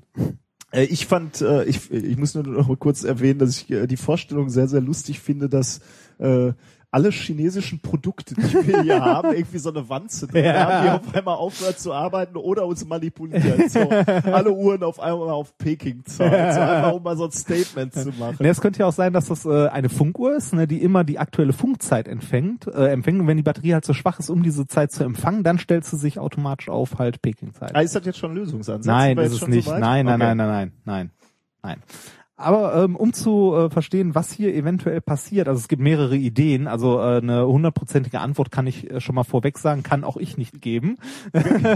Das können wir nicht leisten. Nee, wir können aber- heute wenig. Äh, Aber hier können wir zumindest äh, äh, Theorien aufstellen und rumprobieren. Äh, und zwar ähm, habe ich mir jetzt allererst mal schlau gemacht, wie funktionieren überhaupt Funkuhren. Die gibt's übrigens schon unglaublich lange. ja, wie lange Ja. denn? Äh, 70er. 70er. Ja, 70er, äh, also ich glaube sogar vorher schon, aber 70er hatte Telefunken einen der ersten Funksender. Und dann stand in Deutschland ein so ein Ding und der hat überall rumgeplästert durch ganz Deutschland? Ja, oder haben die, ist immer noch so. Da steht ein Mast irgendwo Ja. in der Mitte von Deutschland Ja. und der pustet ein Signal durch Ja. die Gegend. Ist das stark, das Signal? Muss Äh, ich mir, Sil- weiß ich muss nicht, ich muss mir ich gleich ein. Aluhütchen aufsetzen? Äh, du kannst mal gucken, bei Wikipedia ist ein Bild von dem Sender. Ähm, er sieht aus wie Harp. Also mehrere, mehr, also so mehrere Antennen, die so mitten im Wald stehen. Das äh, müssen, müssen wir das ich, sag, ich sag dir gleich den Namen, kannst du gleich googeln. Okay, Warte. ja. So, also erstmal müssen wir uns Gedanken machen, wie funktionieren diese Funkuhren überhaupt? Wir haben ja gerade gesagt, okay, Funkuhren liegt schon im Namen, die bekommen irgendwo ein Zeitsignal her. Ähm, dieses Signal stellt die Uhren aber nicht andauernd, also gibt denen nicht immer die aktuelle Zeit, sondern äh, im Allgemeinen sind Funkuhren stinknormale Quarzuhren. Mhm. Also diese ganz normalen Armbanduhren oder Quarzuhren, wie wir sie kennen. Quarz ist halt ein Kristall, der ähm, elektrisch angeregt schwingen kann und äh, einen Elektro, äh, nee, elektromagnetischen ist jetzt falsch, oder? Ist da eine Spule mit drin? Piezo, äh, Piezo elektrischen? Ich weiß gar nicht, wie ist denn so ein Quarz-Schwingkreis äh, Schwingkreis aufgebaut? Ist auch egal. Das Ding schwingt auf jeden Fall. Das ist halt das, das Äquivalent zu dem Uhrenpendel, was Ja, man ja, genau, gehabt hätte. genau, ne? im Man braucht ja einen Taktgeber. Genau, früher war der Taktgeber halt der, der Genau. Pendel von so einer Pendeluhr, Standuhr. Genau, und jetzt nimmt man, äh, weil man, weil so ein Pendel halt schon genau ist, aber jetzt auch nicht so genau und lässt sich auch scheiße in so eine Armbanduhr einbauen. Äh, wobei es ja auch welche gibt mit so einer Unruh, ne? Die so ja. gibt's ja auch, aber ähm, die elegantere Variante oder die genauere Variante ist halt eine Quarzuhr. Das heißt, man nimmt sich diesen Quarzkristall, regt den elektrisch zum Schwingen an und ähm, kann dann so einen elektrischen Schwingkreis damit aufbauen. Und die üblichen Frequenzen, die so ein Quarz hat, liegen in einem äh, Bereich von 30 bis 40 Kilohertz. Das Okay. heißt, äh, die Abtastrate sozusagen, äh, mit der der Schwingkreis schwingt, ist sehr hoch. Im Gegensatz zu einem Pendel, das schwingt im, äh, je nachdem, wenn du so eine große Standuhr hast, dann mit einem halben Herz oder Ja, so. ja. Also viel, viel langsamer. Und je schneller so ein Schwingkreis ist, desto kleiner ist natürlich die Abweichung, wenn du damit abgleichst. So, ähm, aber diese Schwingquarze haben trotzdem einen, äh, eine fortschreitende Abweichung, und zwar einen sogenannten Urgang nennt man das. Hm, okay. Ähm, also die, die gehen ein bisschen ungenau und äh, je länger man sie nicht wieder stellt, desto ungenauer wird's. ja. Ne? Ähm, Weil es halt immer in Okay, eine ja. Richtung abweicht. Äh, bei, man kann sich vorstellen, bei so ähm, Uhren mit einer Unruhe, also mit einer Feder und so ist das größer, bei so einem Quarz ist es schon relativ klein. Aber immer noch so viel, dass es in einem Monat plus minus 10 bis 30 Sekunden sind, die die Uhr falsch In geht. welchem Zeitraum? In einem Monat. Das ist relativ viel, ne? Ja, das ist so gefühlt eine Menge, ne? Ja. Ähm, so, und jetzt kommen diese Funkuhren ins Spiel. Funkuhren äh, haben meistens eine kleine äh, Ferritantenne eingebaut, also so einen kleinen Stab, so eine kleine Stabantenne irgendwo drin, und damit empfangen die ein Signal. Und zwar Signal von einem Zeitsender. Der Zeitsender, äh, der unsere Uhren hier alle synchronisiert, hört auf den klangvollen Namen DCF 77. Such mal danach. DCF 700? 77 heißt Ah, er einfach nur. 77, da ist es DCF 77. Sieht aus wie Harp. Kannst auch direkt nach Bildern suchen. Ja, natürlich. Ähm, der steht in Mainflingen bei Frankfurt am Main. Hast du Also Bilder? hier, hier nee? sehe ich ah, nee, da so ähnlich. Ja, guck mal bei Wikipedia. Bei Wikipedia ist ein schönes Bild.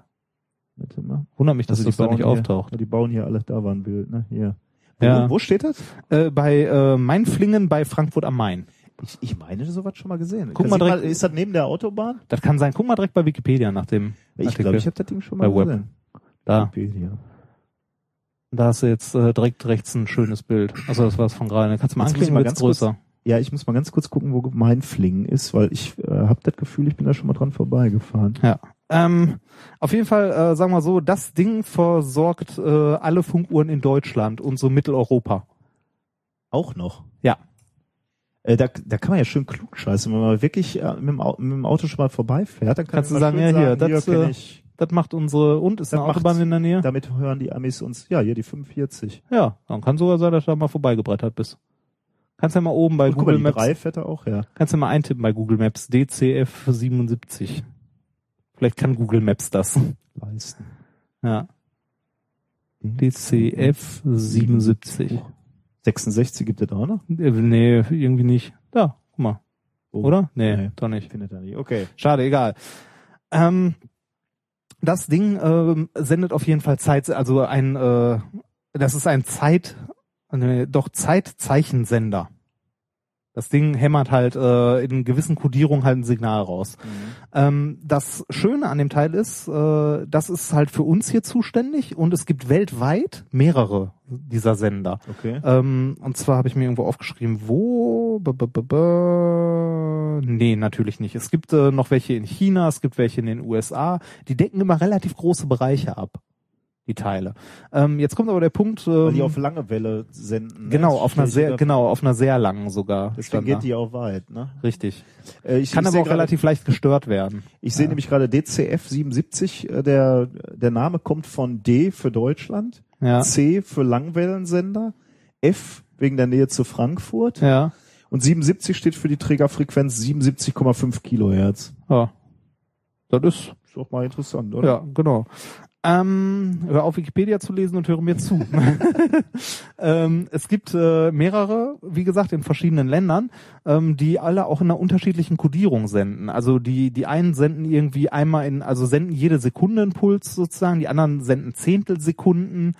Ähm, da, ich glaube, in Frankreich gibt's noch einen, der sendet in Zehntelsekunden und so ist. Äh, dann gibt's welche, die ähm, zu der Zeit noch mit ein Signal fürs Datum senden und so weiter und so weiter. Ähm, das hat einen entscheidenden Nachteil. Das gibt einen riesen Lärm, oder? Ja, das äh, Oder- also ja, mal, ja hier. Also du, ich meine, das größte Problem ist schon mal, du weißt nicht mehr, äh, also wenn, die schicken immer so ein blüp, blüp, blüp, oder was kommt da? Ja, ne? Oder? ja, ja, genau, einfach ein, ein Funktion. Ja, kommt halt drauf an, welcher, ne, in welcher, in was für einer Kodierung der schickt. Ob der einzelne Bits dann so schickt, also da steht auch, äh, wenn man in der Wikipedia nachliest, wie DCF 77 ähm, sendet, also wie der kodiert ist, wofür welches Bit steht, was der halt sendet. Also du weißt halt was, vermutlich nicht mehr, welcher, den ich jetzt hier gerade von Frankfurt höre, ob mit welchem der aus äh, Frankreich wiederum, äh, welcher da der deckungsgleiche sein sollte, oder? Äh, ja, da, genau, da kommen wir nämlich jetzt zu einem Punkt, äh, Deckungs, also sowas wie deckungsgleich äh, war da nicht großartig geplant, sondern wenn du dir hier eine Funkuhr kaufst, heißt das nicht, dass die in den USA funktioniert, zum Beispiel. Also ähm, die sind wirklich immer für den Sender gebaut, der da halt regional in der In der Gegend ist. Das heißt, äh, da können wir schon mal ausschließen, dass unsere Uhr auf Peking-Zeit zurückgeht, weil die für den Markt hier produziert wurde, weil Okay, die ja. dieses Signal verarbeiten kann. Ähm, es gibt ähm, mittlerweile oder zumindest in der Zeit, als der Wikipedia-Artikel geschrieben wurde, auch ähm, äh, Uhren, die mit mehreren Signalen klarkommen, von verschiedenen Sendern.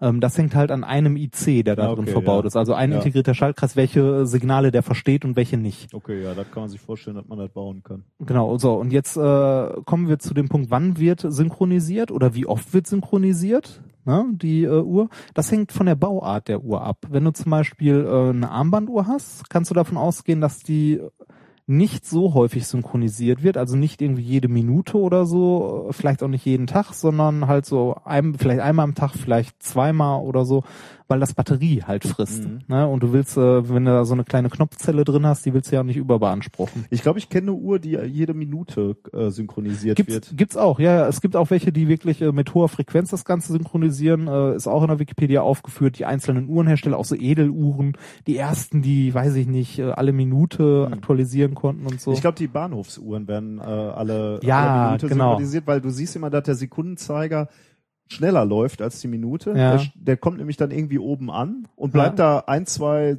drei Sekunden stehen und dann macht es klack, dann läuft die weiter. Mhm. Deswegen dachte ich immer, das müsste so ein Synchronisierungssignal sein. Das weiß ich nicht, ob das eins ist oder Ja, ob die einfach nur scheiß Uhren bauen.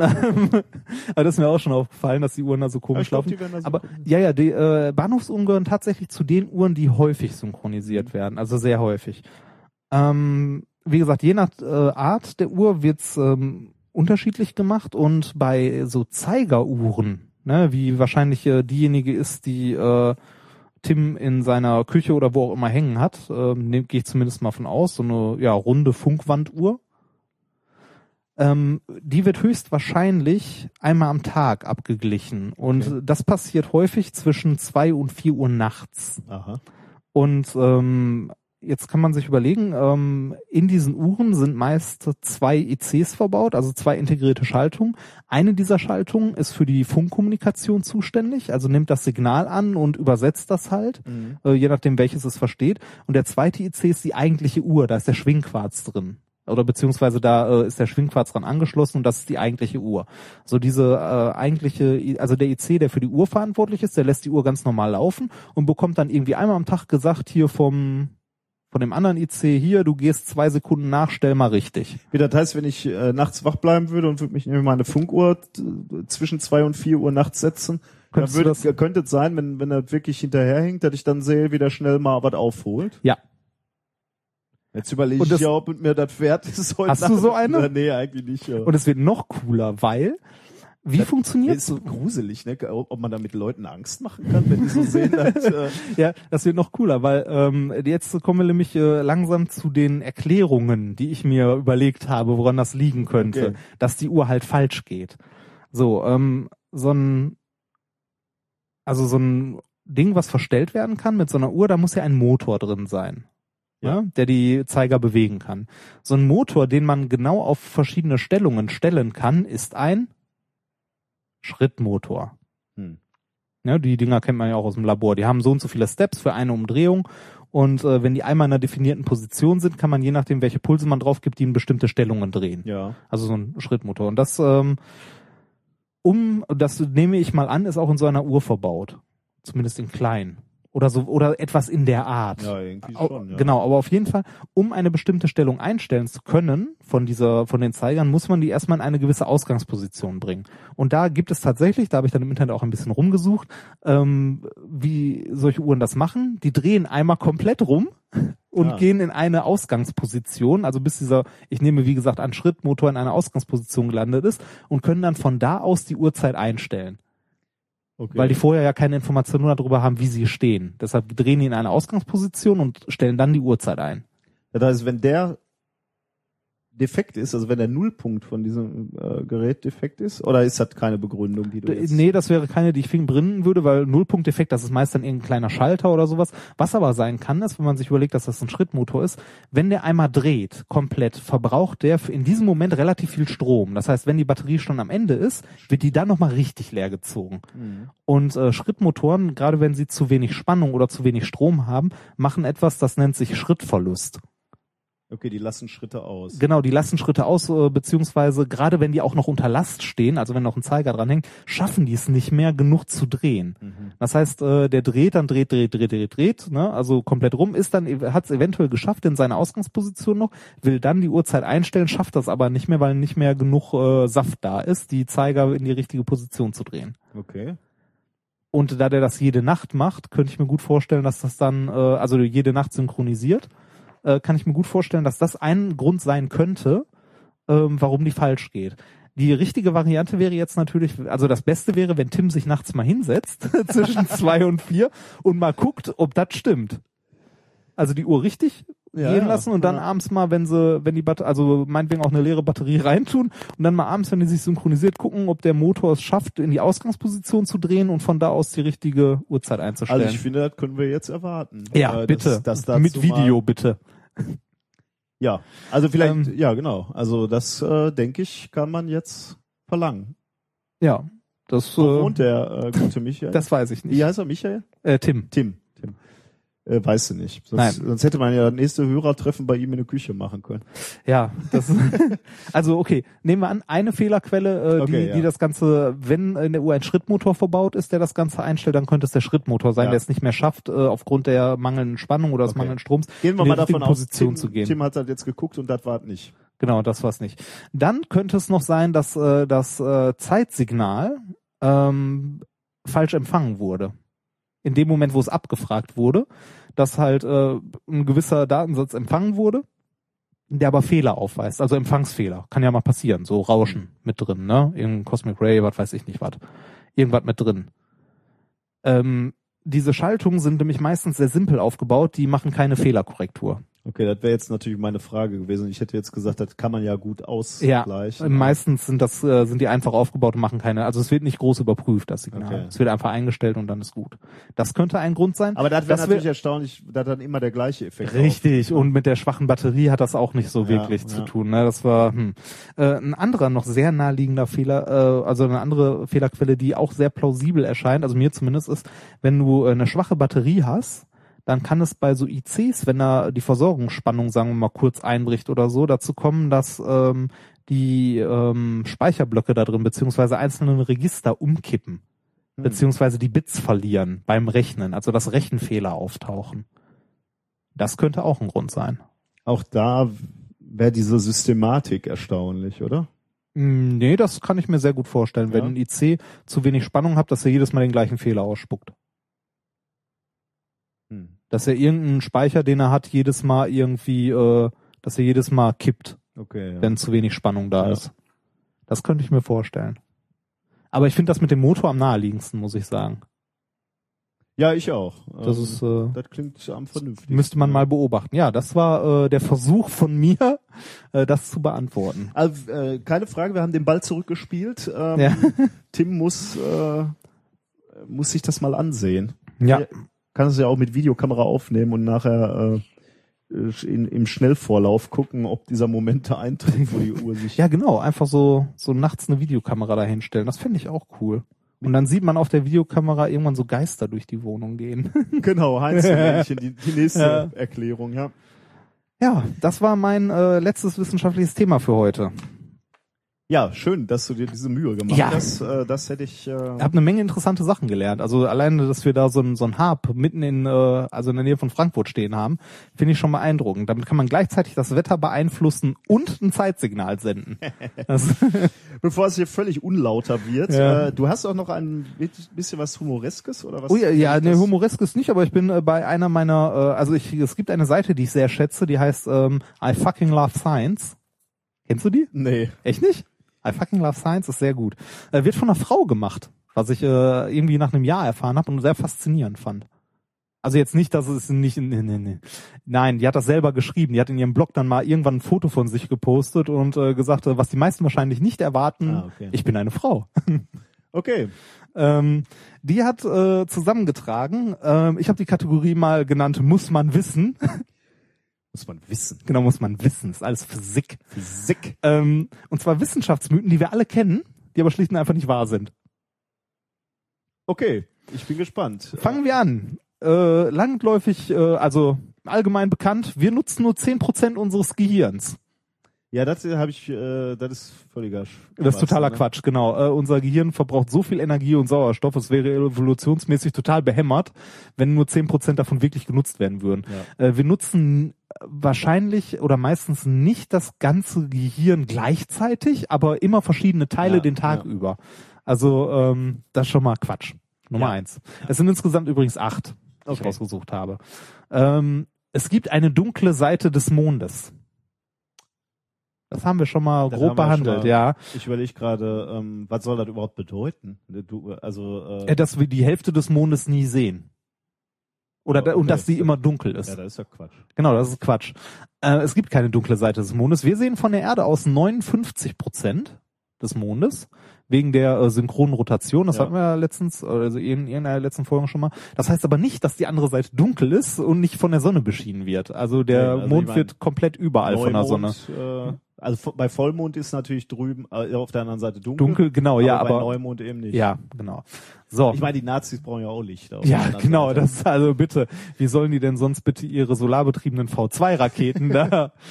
So, ähm, äh, Nummer drei. Der Vollmond beeinflusst das Verhalten mancher Menschen. Du machst hier aber ganz schöne Fässer auf, ne? Was denn? Nicht? Ja, gut. Äh, in Großbrit also das Lustige finde ich, also was heißt beeinflusst das Verhalten, also dass da mehr Verbrechen geschehen und so. Also dass Leute sagen, ja, der Vollmond ist schuld, dass ich halt hier Nicht schlafen kann. Ja nicht nur nicht schlafen kann, sondern irgendwie so, äh, dass das quasi, äh, dass ich äh, böse Dinge tue oder sonst irgendwas. Also dass der generell der Vollmond das Verhalten von Menschen beeinflusst. Ähm, in Großbritannien war es sogar mal so weit, dass eine Zeit lang ähm, die Besetzung von Polizeiwachen bei Vollmond verstärkt wurden. Mein Gott. Ja, ist aber auch Quatsch. Aber es gibt auch so Friseure, die bei Vollmond Ja, schneiden. Ne? ja, ja, genau, ja, ja. toll das- Das, äh, ja, es gibt auch Wasser, das nur bei Vollmond abgefüllt wird und so. Stimmt, ja. Das auch. Da, ah ja, da ist, ne? Da ist ja, da muss was dran sein. Das, Nummer vier. Zucker macht Kinder hyperaktiv.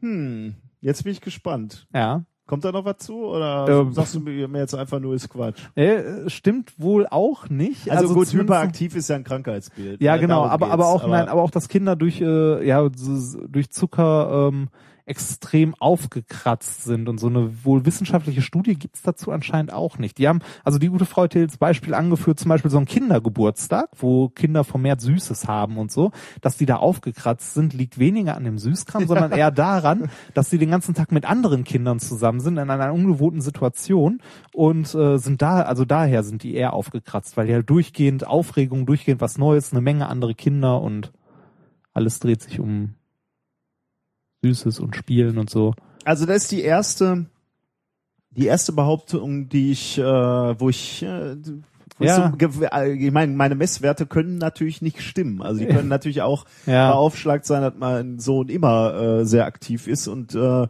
wenn, wenn er Zucker bekommen hat, dass ich dann nur einen Schuldigen kennen sozusagen Ja, und sagen kann, Oma, hast du den wieder abgefüllt mit Bonbons? ja, ja. Ähm, Stand zumindest in dieser Liste. Ich kann das nicht beurteilen, ich habe keine Kinder und ich halte mich fern von Kindern.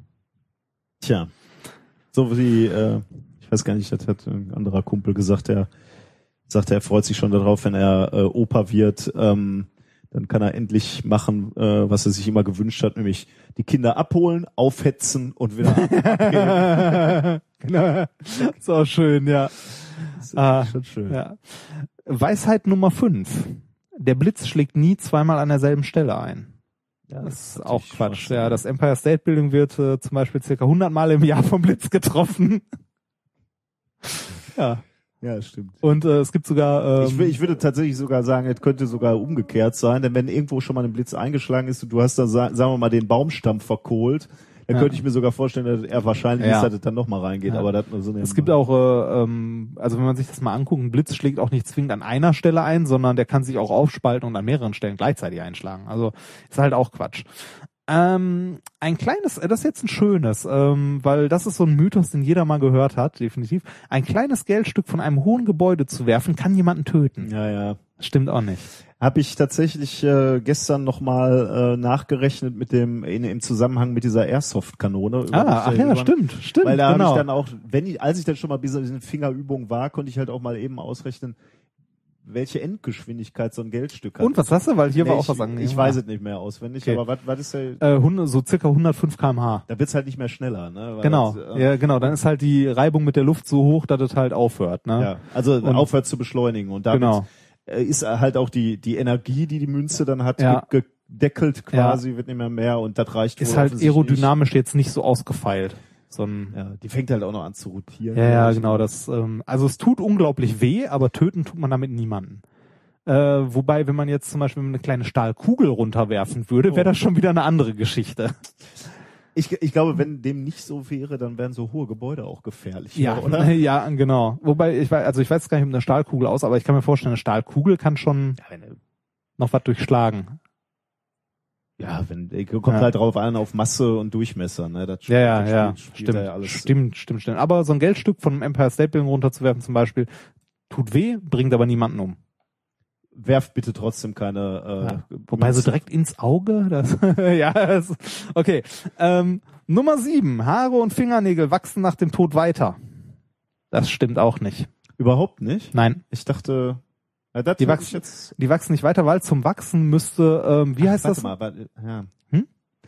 Ich glaube, äh, das kommt dadurch zustande, dass sich die ziehen sich die Finger Richtig, die, zurück, die, du trocknest aus. Die Haut trocknet aus und auch deine Kopfhaut und dadurch zieht sich die Haut zurück. Ah, ja. Deine Haare ist aber abgestommtes Gewebe, was Okay. jetzt nicht so viel Flüssigkeit enthält, genau wie deine, deine Finger. Und äh, deshalb sieht das so aus, als würden die weiter wachsen. Ah, ja. Äh, Zu einem Wachstumsprozess müsste aber eigentlich so ein äh, Metabolismus in den Zellen noch laufen. Genau, ja. Stoffwechsel, aber das ist nicht, wenn man, Ah, also wenn ja, man tot ist, ja. passiert das nicht.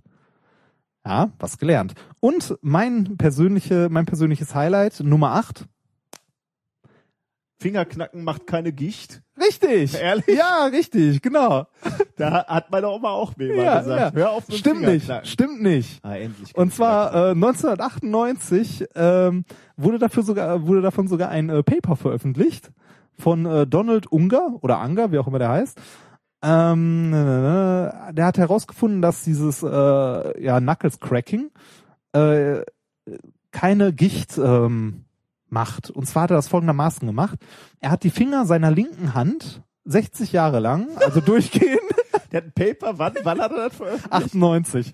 Das wollte er wissen, ne? Ja, genau. Das 60 Jahre lang immer seine Finger knacken lassen, und zwar von der linken Hand, jeden Tag, mit der rechten aber nicht. Ja, das ist mal Dedication. Ja. Da, da willst du wirklich. Und äh, es konnte bei Untersuchungen keine, äh, Unterschied. kein Unterschied zwischen den beiden Händen äh, also äh, herausgefunden werden. Und das wurde gewürdigt 2009 mit dem IG Nobelpreis für Medizin. Hurra! Aber das hat er verdient, finde ich. Ja, ist großartig, Wobei oder? man muss natürlich sagen, es ist nur ein Messpunkt. Ja, eine Person, ne? Also, aber fand ich schon sehr schön. Ja, das waren äh, meine äh, Sachen, die man wissen muss. Muss man wissen. Genau, muss man wissen. Das Ja. war's.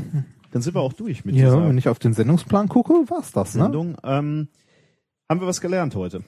Äh, bestimmt, ja. Ähm, wir haben äh, festgestellt, dass äh, wenn du in den nächsten Tagen äh, nicht duschen warst und es hier müffelt, möchtest du deinen Standpunkt ver also verteidigen. Sehr gut.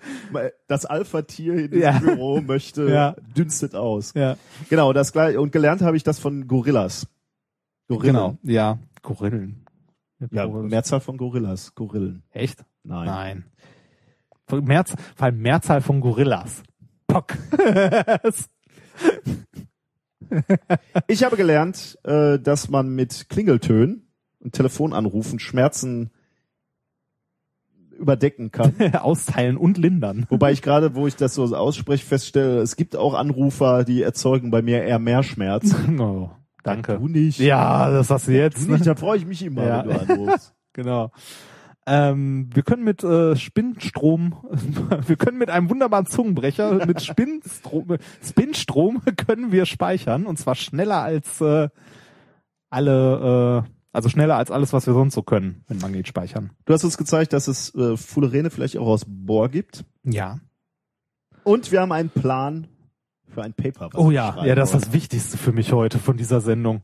Die Geburtsstunde. Die Geburtsstunde eines Papers, was wir, ich möchte mal sagen, die Geburtsstunde unseres Nature Papers. ja, hängen wir groß Ja, auf. Ne? können wir groß auf. ausprobieren, auf jeden Fall. Genau, wir unterwandern einfach die, diese gesamte, ähm, Wir könnten so einen Review-Ring aufmachen.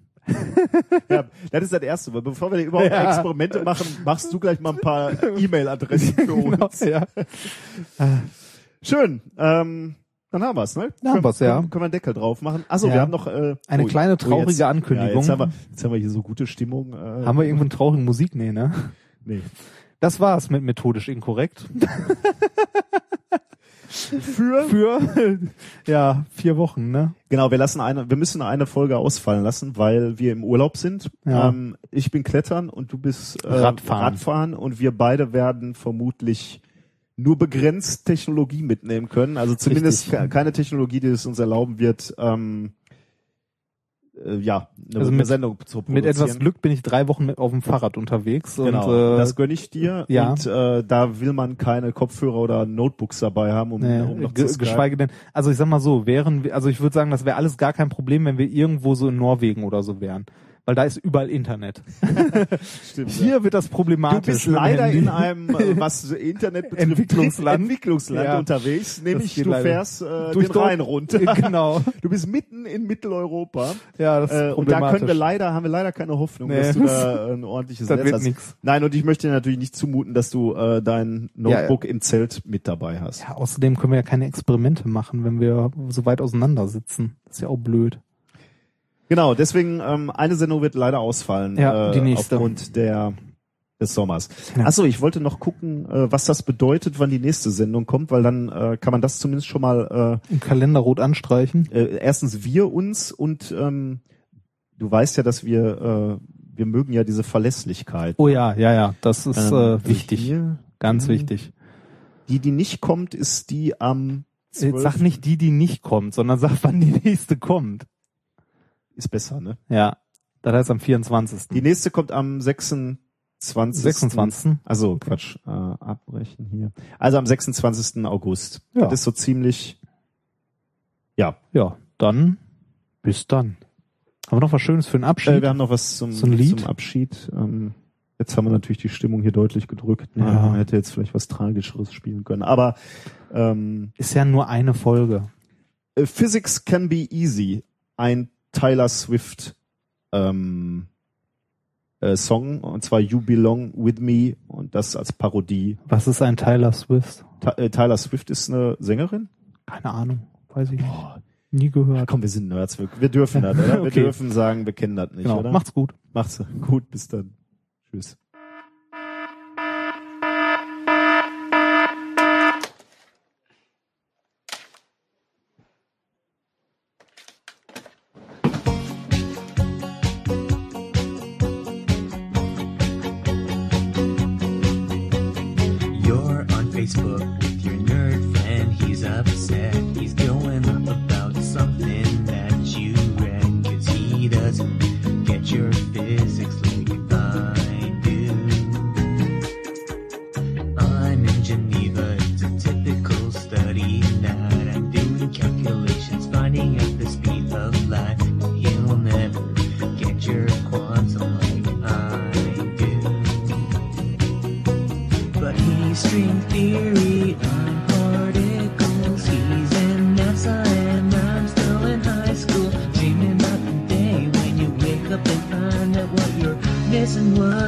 Small positive sign. If you could see that I'm the one who knows your vectors, you're